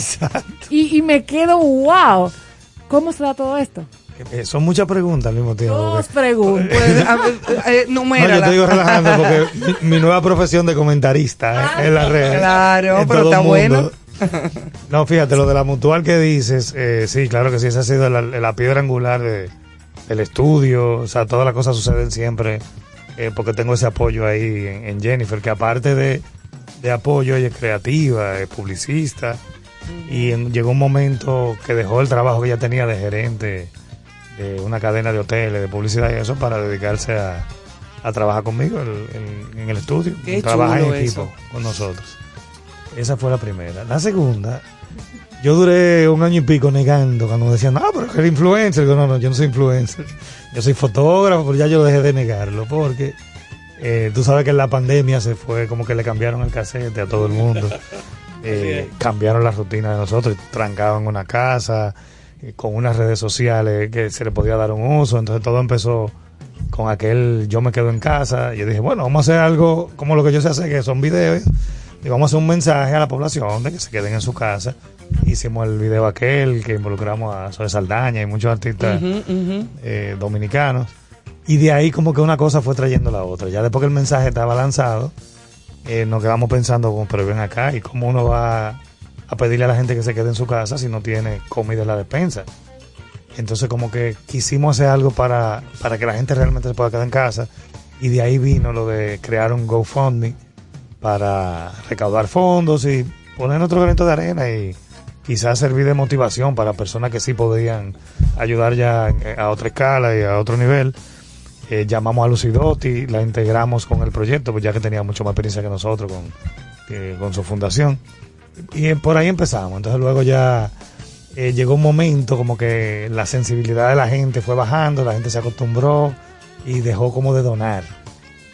Y ahí vino el nosotros empezar a buscar directo ya con las marcas, cómo hacerle como eh, los relajitos que yo había estado haciendo en pandemia, buscarle cómo, cómo que las marcas apoyaran eso de una manera y, y pagarle en ese, de esa manera y empezó a funcionar de esa forma. Qué bien. Y además, ya- qué buena idea. Sí, no, y fue todo dándose como sin, sin una planificación, sino fluyendo con, con la idea del momento que podemos hacer Como aquí. son los grandes proyectos. Sí, y eso es. ahí se le fue dando forma a eso. Qué y bueno. nada, hoy Te voy a hacer una pregunta fundamental. Tú has pasado por grandes proyectos, eh, has fotografiado grandes figuras, has hecho videos. Háblame del proyecto Khalil, Jean-Marie y Emil. Son- ese es el principal proyecto. Eh, no, Khalil, tú sabes que es el más grande, vamos a empezar por Sí. el de, de tamaño. Eh, empezó a trabajar conmigo a temprana edad, como Sí. ¿Qué edad Y tiene hoy en día? 27 años. Ah, pero ya un señor. Sí, no, no, más grande que yo y más barba que yo. y empezó a trabajar conmigo en el estudio, aprendió desde pequeñito todo lo de fotografía, de video, y se inclinó mucho por esa área. Entonces, en ese momento todavía no daban cine aquí en el país, se fue a estudiar cine a Argentina, y hoy prácticamente está trabajando más en el área de comerciales, películas. Bueno, ahora mismo está rodando una película en, eh, como trabajando con el running, técnico del, del running de la Sí. cámara. Eh, una película en Pinewoods, Ah, internacional, y se ha ido por esa línea. Qué bien, qué bien. Emil eh, está todavía en la universidad y trabaja conmigo también desde pequeño. Él sí se ha quedado conmigo en el estudio e integrado en todo. lo vemos, lo vemos. Mi mano derecha ahí, tanto en el, en el, en el estudio en sí, Como, como en la calle también en el terreno, eh, con fotos, videos y todo eso. Y Jean-Marie, que todavía está también en la universidad, empezó a estudiar arquitectura. Ella es artista también desde pequeñita, en diversas áreas de dibujo, Esa es como tu princesita. Ese- yo le digo así. La princesa. Pero yo se lo digo medio sarcástico, la princesita de papá. Ay. Muy bien. Qué chulo, qué chulo. No, no, pues eh, más información. Yo sé que te gusta mucho Joaquín Sabina, pero es bueno que el que está en el live y la gente que te sigue, como tú eres un tipo simpático, conozca esta anécdota que yo voy a decir hoy. Eh, yo estuve en un cumpleaños de ese señor, muy familiar, todo muy bonito, un bizcocho, todo lo que se, se sirve en un cumpleaños, pastelito. unos pastelitos. Y a las Ay, 10, a las 10 y pico de la noche, llegó un artista que yo no sabía que estaba dentro de la lista de sus favoritos. Y el artista entró, cuando entra al sitio donde está, yo veo que entra y los paro. Digo, no, pero ustedes aquí no van a hacer nada. Y el tipo de manera muy simpática me dice, comandante, no, hombre, no, es que venimos aquí a un compromiso que tenemos de un cumpleaños de un famoso. Le digo, no, no, que no pueden entrar, porque eran como 14 individuos. Y había llegado Bulín 47 a cantarle al amigo siete pollos a su cumpleaños. Entonces, Ay, él, él es ecléctico, es un tipo que le gusta Joaquín Sabina, pero tiene la capacidad de disfrutar Pero por supuesto, de diversos ritmos. El- la- el- las artes no tienen limitación. Eso fue una sorpresa, como eran 47 años. Eran 47, alguien se le él llevó ocurrió la 47 marav- tigres. la Maravillosa idea. De celebrar con Bulín 47. Pero- no, pero lo pasamos un rato chulísimo. Excelente. Y hay un video de eso. Claro. Claro. Pero algún Sí. día tú lo tienes que poner. Tú estabas gozando ahí. No, porque yo a los tipos. Tú lo sales pa- en el video. lo- claro, lo paré en el parqueo. Digo, no, pero aquí no es que ustedes van a entrar. Ustedes no pueden entrar así. Oye, Eh, de tú no haber escogido este, este oficio, ¿qué te hubiera gustado hacer? No, en arquitectura. ¿Te hubiera quedado Claro, me hubiera de quedado con arquitectura? Sí, a mí me encanta la arquitectura. Realmente. Lo que pasa es que yo duré un tiempo ejerciéndola y la fotografía era como mi hobby. Yo duré nueve años con la cámara enganchada en la facultad de arquitectura, la carrera completa. Pues yo tomé arquitectura desde que empecé y me enfiebré con el cuarto oscuro y eso me apasionó. Pero yo seguí mi carrera, la terminé, fundé mi firma. Hoy en día mi compañía J. Fersol Arquitectos. Ni siquiera me preocupé por cambiarla. Claro. Ah, y, y, ¿qué te digo? El, el, eh, el destino como que se inclinó hacia la fotografía, tuve una oportunidad de, eh, y se fue por ahí el asunto, pero la arquitectura siempre, no hubo ningún motivo por el cual dejáramos de trabajar en ella. Hablamos de grandes proyectos, inclusive vimos como tu familia es fundamental en tu desarrollo, pero siempre los seres humanos y los profesionales tenemos sueños. Y alguien me comentó que uno de sus sueños parece que tiene que ver con la cinematografía. ¿Cuáles son esos planes y por dónde anda esta idea? Bueno, yo tengo como 10 o 15 años, bueno, no decir 20, escribiendo guiones, anotando ideas. Eh, ya hace como tres años me senté formalmente con una guionista y escribimos ya el, el guion, pero como que el día a día eh, y todas eh, las ocupaciones que tengo no han permitido como que ya se lleve a cabo, eh, incluyendo la pandemia, que no la voy a coger de excusa para eso, pero que sí fue como en ese momento también donde ya teníamos todo ready para donde vino esa pausa. Y, y mira, justo ayer Pero- estábamos hablando aquí de la falta que hacen los, los, los guion- los guionistas. Los, los buenos escritores. Ayer precisamente lo cine- El comentábamos. cine dominicano necesita, Sí. se adolece de buenos guionistas, porque un buen guionista tiene que tener una gran cultura y una gran sensibilidad y ser un gran investigador. Pero, oye, mira, para mí una de las cosas más difíciles que hay en el mundo es hacer una película, porque es muy trabajoso. O sea, es muy trabajoso. Sí. Para poner un, un director que fue extremista, Stanley Kubrick, se dice que la escena en la que Jack Nicholson con un hacha rompe una puerta en, en el- en- en The Shining, el resplandor, Kubrick la repitió casi 80 veces.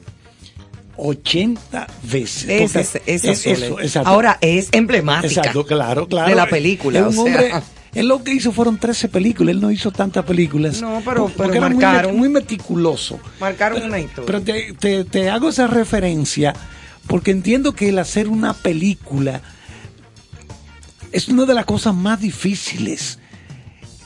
Tú que ya tienes experiencia haciendo audiovisuales, comerciales, ¿qué, qué tú entiendes lo más difícil de, de ese oficio?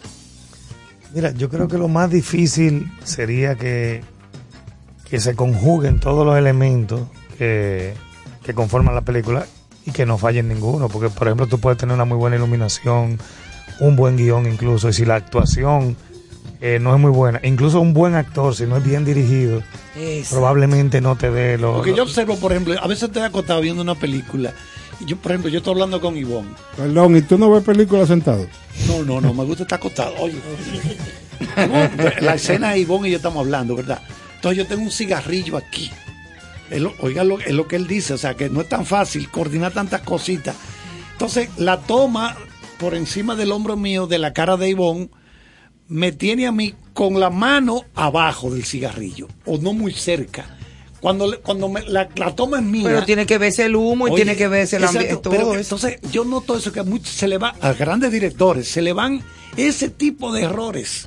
Claro. La Sí. mano no está como debe estar, porque para la gente que no está familiar- familiarizada con esto, si yo estoy con él, eh, con Hochi hablando y me están grabando, primero toman a Hochi hablando, después me toman a mí, después en edición van alternando Sí, en el pero eso montaje. se llama eh, continuidad. El- continuidad. O sea, el éxito de la eso continuidad. es que cada persona se dedique a una sola tarea. O sea, hay una persona que solamente está para eso, para, Para llevar la continuidad. de la posición. Si tú te estás comiendo una manzana Sí, sí. y no aparezca con una mordida y después aparece por mitad. Claro, peinado, ropa, Ahí tiene que haber posición. una persona solamente en eso. Sí, y claro. así, Oye, y así claro. cada área. ¿verdad? Hacer una película, señores, es complicado. Quiero hacer una anécdota. Uno de mis primeros trabajos fue con Horacio La Madrid. Y estaban haciendo un comercial de Calzados María. Los zapatos estaban montados en un ciclorama, que es donde se da el infinito dentro de la, de la cinematografía o el video. Entonces yo llegué al set, agarré uno de los zapatos del ciclorama y dije, "¿Y este zapato, qué bonito, ¿eh? Entonces dañé la, La continuidad. La secuencia, Sí, sí, porque la no- continuidad. a donde estaba colocado el zapato y quisieron matarme ese día. Bueno, pero yo no me dejé, mano. yo me fui. No te dejaste matar. no, jamás. esa- proyecto hablas de que ese proyecto que se viene cultivando en hacer una película. Es que un vez drama, mucha gente, comedia. exacto. ¿Qué, qué género? ¿Qué, qué has trabajado? ¿Qué te en guion? gusta? ¿Dónde te ves? Mira, a mí me gusta el drama. Eh, me gusta un toque de comedia, pero muy como que humor negro, no. no un toque de comedia. Claro. Y me gustan también los eh, películas basadas en hechos reales. O sea, esa, esa más o menos es la línea mía. Eso, eso es interesante. Alguien, alguien nos dijo, creo que fue José Guerrero ayer, a Ivonne y a mí nos dijo que hay una novela histórica que está ahora vendiéndose mucho aquí en el país de una historia dominicana y dijo, eso, eso, eso seguro que lo van a llevar a cine. Pero no recuerdo el nombre de la novela. Es la historia del padre de Guido Gómez Mazara. El Moreno. del Moreno. Ah. que El fue que es una Bélgica. historia que es una que tiene que ver con una que es una historia de persecución de persecución a nivel de de, de Organismos internacionales Sí. y de todo eso. O sea, el Moreno lo mataron en Bélgica, Sí. eh, lo mandaron a asesinar, a, a envenenar, eh, no sé, y, eso da una historia, o sea, te- está el libro, pero da una historia cinematográfica interesantísima, de suspenso, es una historia real, y aparte de eso, eh, no deja de ser una historia nuestra. O sea, Claro, como dominicana podría al fin. Podría ser un interesante proyecto basándose ¿Cómo en se ese llama el libro. Eso es lo que no recuerdo, porque es nuevo, es una novela nueva. Acaba- vamos a buscarlo. No deben haber varias, novelas del Moreno, o sea que vamos. Exacto. No, no, no, que Vamos no a la hay. eso. Primera vez. Una pregunta. ¿Cómo tú, Búscalo a ver. cómo Carlos. tú manejas a ver si le encuentro. el prestigio, la fama y la sencillez que te ocupa? Bueno, yo ninguna de las tres me la creo. Tú.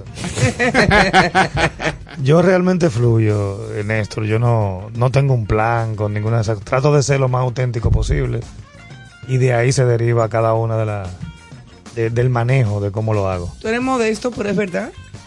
Trato, O sea, trato de ser auténtico. Como las grúas de modesto. Muchas veces eso me hace irme como un ching en contra de lo que de lo que haría una persona en, en, en- en cada en cada posición. Yo he- eh, eh, con esto, por ejemplo, que ustedes relajan, no, que el influencer.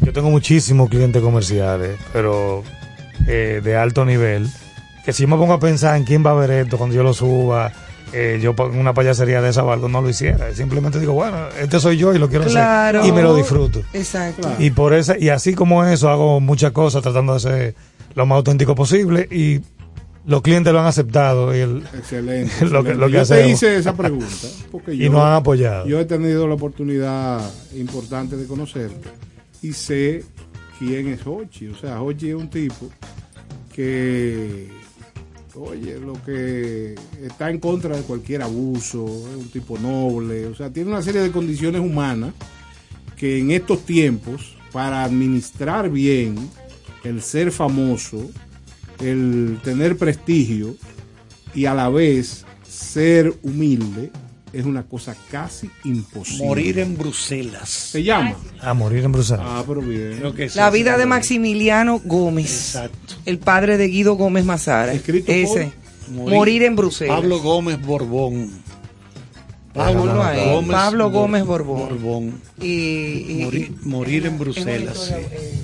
Eso No, y fue. apu- apuntar eso que decía eh, Pochi de, clientes comerciales, pero es que haces el contenido, lo que seguimos tu contenido en las plataformas digitales, TikTok, los Reels y todo lo que haces, tiene la misma calidad de tu trabajo. O sea, e- es tu travesura, es tu forma de hacerlo y todo, pero está muy cuidado. O sea, se Sí. ve. Si tú supieras, yo trato de que no sea así. Pero, pero se ve, o sea, de verdad que me da, no, no sé, se ve, aunque no lo hagas intencionalmente. Pero como- que va eso fluye tu- natural. Quizás fluye a natu- nivel, a fluye nivel del natural. concepto, de, de cómo yo lo quiero eh, expresar, eh, sí soy cuidadoso y si tengo que repetir Sí, algo diez veces lo repito. Eso es. Pero trato de hacerlo con un celular, sin mucho, que no se No, sienta ya- ya como una sale. producción en lo que es algo que son mis redes personales. Cuando hago ese Claro. que tipo- ella te acompaña la calidad en y a el veces trabajo tengo la cámara y, no la computadora y todo y yo digo bueno con el celular se ve más real incluso con movimiento de, de cámara como lo haría cualquiera con un celular y eso quizás le da un toque eh, más realístico a, a- a Oye, todo. ¿qué, qué fue la pandemia que todavía nos ocupa para ti? Porque yo pude ver en lo personal un lado muy humano tuyo, o sea, ver facetas de orgánicas, como se dice, eh, en ti, o sea, la frustración, el abrir, entonces, ¿qué, qué, qué fue? ¿Cómo, cómo para sabes que la pregunta anterior que me estaba haciendo Néstor eh, y esa pregunta tuya más o menos tienen, tienen mucho, porque en medio de la pandemia fue como que empezó, ahí estábamos en temporada de elecciones, muchas cosas sucediendo. Todo junto. Tú sabes que en el estudio mío casi todos los políticos y los candidatos han pasado por allá, digo, modestia aparte, le No, hemos hecho fotografías. ese es tu trabajo. Se, se me hace difícil ponerme a opinar asuntos políticos cuando siempre hay intereses de cada lado, pero hay momentos que me siento con el compromiso de que, óyeme, si uno no dice nada, o sea, La parte social, la parte social. Entonces uno con mucho cuidado y mucho tacto trata de manejar ciertos temas, trata de no mencionar nombres, pero de, de tratar de darle el problema. De darte a sentir como donde- ciudadano. Donde yo entiendo que puedo aportar un granito de arena. Claro. Y en medio de la pandemia, eh, y uno con una cantidad de seguidores que tú dices, bueno, por lo menos tenemos una audiencia aquí, vamos a hacer, a hacer el trabajo con esta pequeña cantidad de personas que tenemos. Lo propio. lo Y todo se fue dando eh, de esa manera, sí. Excelente. Sabemos de tu relación eh, laboral y artística con el maestro Juan Luis Guerra. ¿Cómo ha sido ese encuentro? Eso sí, ha sido una experiencia muy, muy enriquecedora. Eh, a Juan Luis lo conocí, eh, eso es una anécdota muy chula. La primera, en 2005 creo que fue, me llamaron para una revista. Mira, que tenemos que hacerle una foto para la portada de la revista, Juan Luis Guerra, bla, bla, bla. Y me citaron en un apartamento, en un penthouse. Eh, cuando yo llegué al penthouse, a la hora que me dijeron, él estaba haciendo una entrevista para un programa de televisión. Bueno, lo que era hacer la entrevista, yo hago mi scouting, veo el apartamento entero de dos pisos y calculo todo lo que voy a hacer. Cuando ya Juan Luis está casi ready de la entrevista, se me acerca a la manager me dice, mira, eh, tú tienes 10 minutos para la foto. Yo, pero 10 minutos para empezar. Me dice, no, para terminar, para todo. Y yo con todo el equipo metido en un bulto. Imposible. Por suerte, yo iba para una boda ese día. Las fotos eran como a las 2 a las 3 de la tarde. Yo tenía que estar como a las 5 en la boda, qué sé yo. Y yo andaba con dos o tres de los muchachos que íbamos para la boda. Le digo, señores, vamos a, vamos al método flash. Y me dice, ah, y otro detallito, me dice la manager, Amarili. Me dice, eh, no puedes usar nada de este apartamento porque está comprometido para una Architectural Digest, una, una revista de esa. Eh, la puedes hacer ahí arriba en la terracita, donde yo salgo. O sea, nada. un play. 3 por 4 metros y dos maticas. Y dos maticas. Pues mira, en lo que los muchachos armaban las luces, yo le digo a Juan Luis, eh, bueno, Juan Luis se sentó ahí en esa terraza, en una mesita. Y yo ubiqué y digo, wow, pero mira, ahí no está, está bien, vayan armando. Y empecé a tomarle fotos con luz natural, bla, bla, bla, bla. Y efectivamente, le Quedó. salió la luz, párate aquí, ponte allí, le quitamos una chaqueta que tenía, porque tampoco llevaba cambio de ropa, eso era, ya él estaba cambiado del programa de televisión. Cuando terminó, me agarró de sorpresa de que no tuve ese tiempo de que, que lo van a maquillar. De para yo- preparación. claro. entonces fue, yo empecé con lo natural. El asunto es que en 10 minutos le hicimos la sesión fotográfica. Y eso fue lo que le gustó eh, a, a Juan Luis precisamente. Que salió un reportaje como Natu- de, como de Una ocho foto, páginas en la revista. Con chaqueta, sin chaqueta, parado allí, sentado aquí. Y él dijo, wow, pero eh, me, me contaron que él dijo en ese momento. Wow, pero cuántas fotos, yo estoy acostumbrado a durar seis horas, que yo cuánto, para, que, para sacar. Este tigre en 10 minutos me sacó Y de ahí en 64 adelante fotos. me convertí en el fotógrafo ya de todos los álbumes, de todo.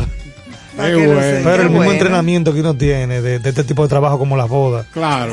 me dan esa ventaja de que uno tiene que se entrena para trabajar rápido. Sí, porque en la boda tú no puedes cuando- decir, echen para atrás, repitan. Igual me pasa cuando estoy en producciones comerciales, lo que un director de fotografía normalmente dura una hora iluminándolo, probablemente yo lo hago en 25 minutos porque ya estoy como con ese El fogueo. el el fogueo. no, el casete de que en la boda tú no tienes ese tiempo. Claro. Entonces yo como que pongo una cosa, mezclo una cosa con la otra y saco ventaja de eso. Qué bueno, qué bueno. Chulísimo. qué. Y, y quedándonos ahí en, en ese, esa egregia figura de nuestra música, el merengue y de otros géneros, Juan Luis Guerra. eh, a mí me comentaron que usted tiene dos o tres canciones que le gustan de él. Todas.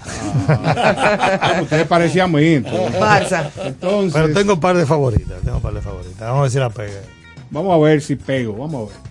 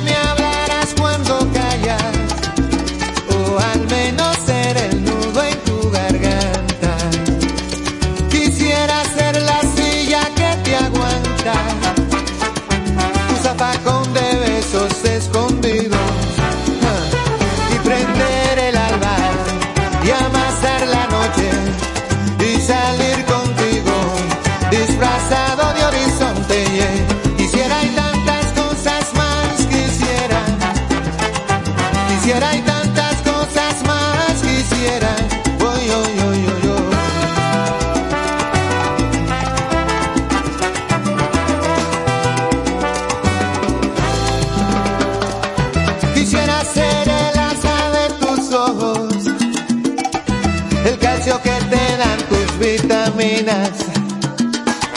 Tu ruta cuando cruzas la neblina y el cordón umbilical de tus zapatos.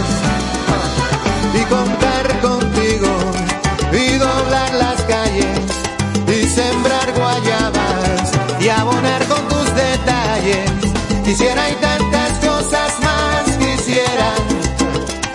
Quisiera y tantas cosas más quisiera. Buenísimo tema. Ah, Mortal la canción. La, versión acústica es mi favorita, pero esa fue la primera. que No, vi. no, te prometo que para, como esto va a ser ya quincenal, pues, la próxima vez te la voy a tener acústica. Claro. Señores, pues volvemos aquí a la cabina de Concierto Sentido, en esta 97.7, con esta agradable conversación con Hochi Fersobe. Hemos aprendido mucho de Hochi. Y yo de ustedes. No, y tú sabes que, que vamos a aprovechar este momento para que tú le des un mensaje a todos esos profesionales y gente que está deseosa por iniciar proyectos. ¿Qué, qué opinión te merece o qué, en qué tú puedes contribuir con ellos? Eh, que quieren dar el salto y quizás esperan unas palabras de una persona como tú que puede influir en, en su éxito. Mira, yo te diría que la gente eh, tiene que trabajar primero, trabajar lo que te apasione. O sea, elige algo que te guste hacer que, y hazlo porque te gusta. Ya todo lo demás que viene de ahí es consecuencia. Yo duré nueve años haciendo la fotografía de hobby. Y por cier- eh, ciertas circunstancias, no sé si te recuerdas la crisis Claro. del 2004, que la, la construcción se paralizó, yo lo tomé como un trabajo, pues ya yo tenía la preparación Claro. de nueve años investigando, recibiendo revistas y eso. Y eso me permitió, eh, vamos a decir así, un ascenso rápido en el mundo de la fotografía y los videos. Pero fue esa preparación sin prisa, con calma. Yo veo mucha gente ahora como desesperada porque salen y de una vez quieren tener eh, eh, o se desencantan por algún fracaso. Uno lo que pasa es que lo borra de la cabeza, pero yo he tenido muchísimos proyectos que no han funcionado, o sea, eh, cosas que me han pasado que te desencantarían. Tú simplemente como que aprendes de esa experiencia para, para mejorar eh, eso y continuar adelante. Y ya el resto es consecuencia de ese trabajo con mucho sacrificio, tratar de hacer bien lo que tú haces, sobre todo. Pues no sé, hay gente que cobra 10 pesos, pero si ese día le pagaron 3 pesos, van y lo hacen de mala gana. Yo creo que no, creo que, que tú tienes que trabajar para ti, para que tú- los resultados tú te sientas siempre orgulloso de eso que hiciste. Eh, bueno, mira el ejemplo de Sara Jessica que estábamos hablando ahorita, un video de una boda que proyectamos esa noche, fue lo que motivó a que dos años más tarde nos llamaran para ir a hacer esa, esa producción. O sea que uno nunca sabe eh, dón- dónde va a estar eso que te va a dar ese, ese impulso. Por eso comportarse en cada proyecto y en cada responsabilidad de la mejor forma. Es Eso es bien importante. Ha habido mucho trabajo ahora en este final de año. Pero mucho. Ay, qué bueno. Yo creo que todo lo que no se hizo en, durante la pandemia se hizo ahora más lo nuevo, sí, mucho Qué trabajo. bueno, y- qué bueno. Bueno, pues nada, muchísimas gracias, Jochi. de Gracias por estar con nosotros. Esto ha sido, mira, maravilloso. una visita súper chula, espontánea. Así me sentí. Así me como él, porque es una persona que no tiene pose, que no tiene aceite, que es muy espontáneo. ¿Por qué? Porque es un artista y no anda como con... Sí, sí, sí, con esa cosa de, de afectamiento. Así es que me alegra muchísimo que nos acompañaras a todos, que acompañaras a nuestro público y que ellos te sigan acompañando a ti como influencer también, porque ya te la has comido, viejo. Ya lo tuyo. Lo importante es disfrutar el proceso. Claro que sí, Y claro gracias que por la invitación. Me sentí muy bien aquí. ¿Cómo no, Jochi? Señores, gracias por estar con nosotros en Concierto Sentido. Y mañana será otro día esperando que este año termine de la mejor forma, pero lo más importante, que el que viene sea de gran éxito para todos. Buenas noches.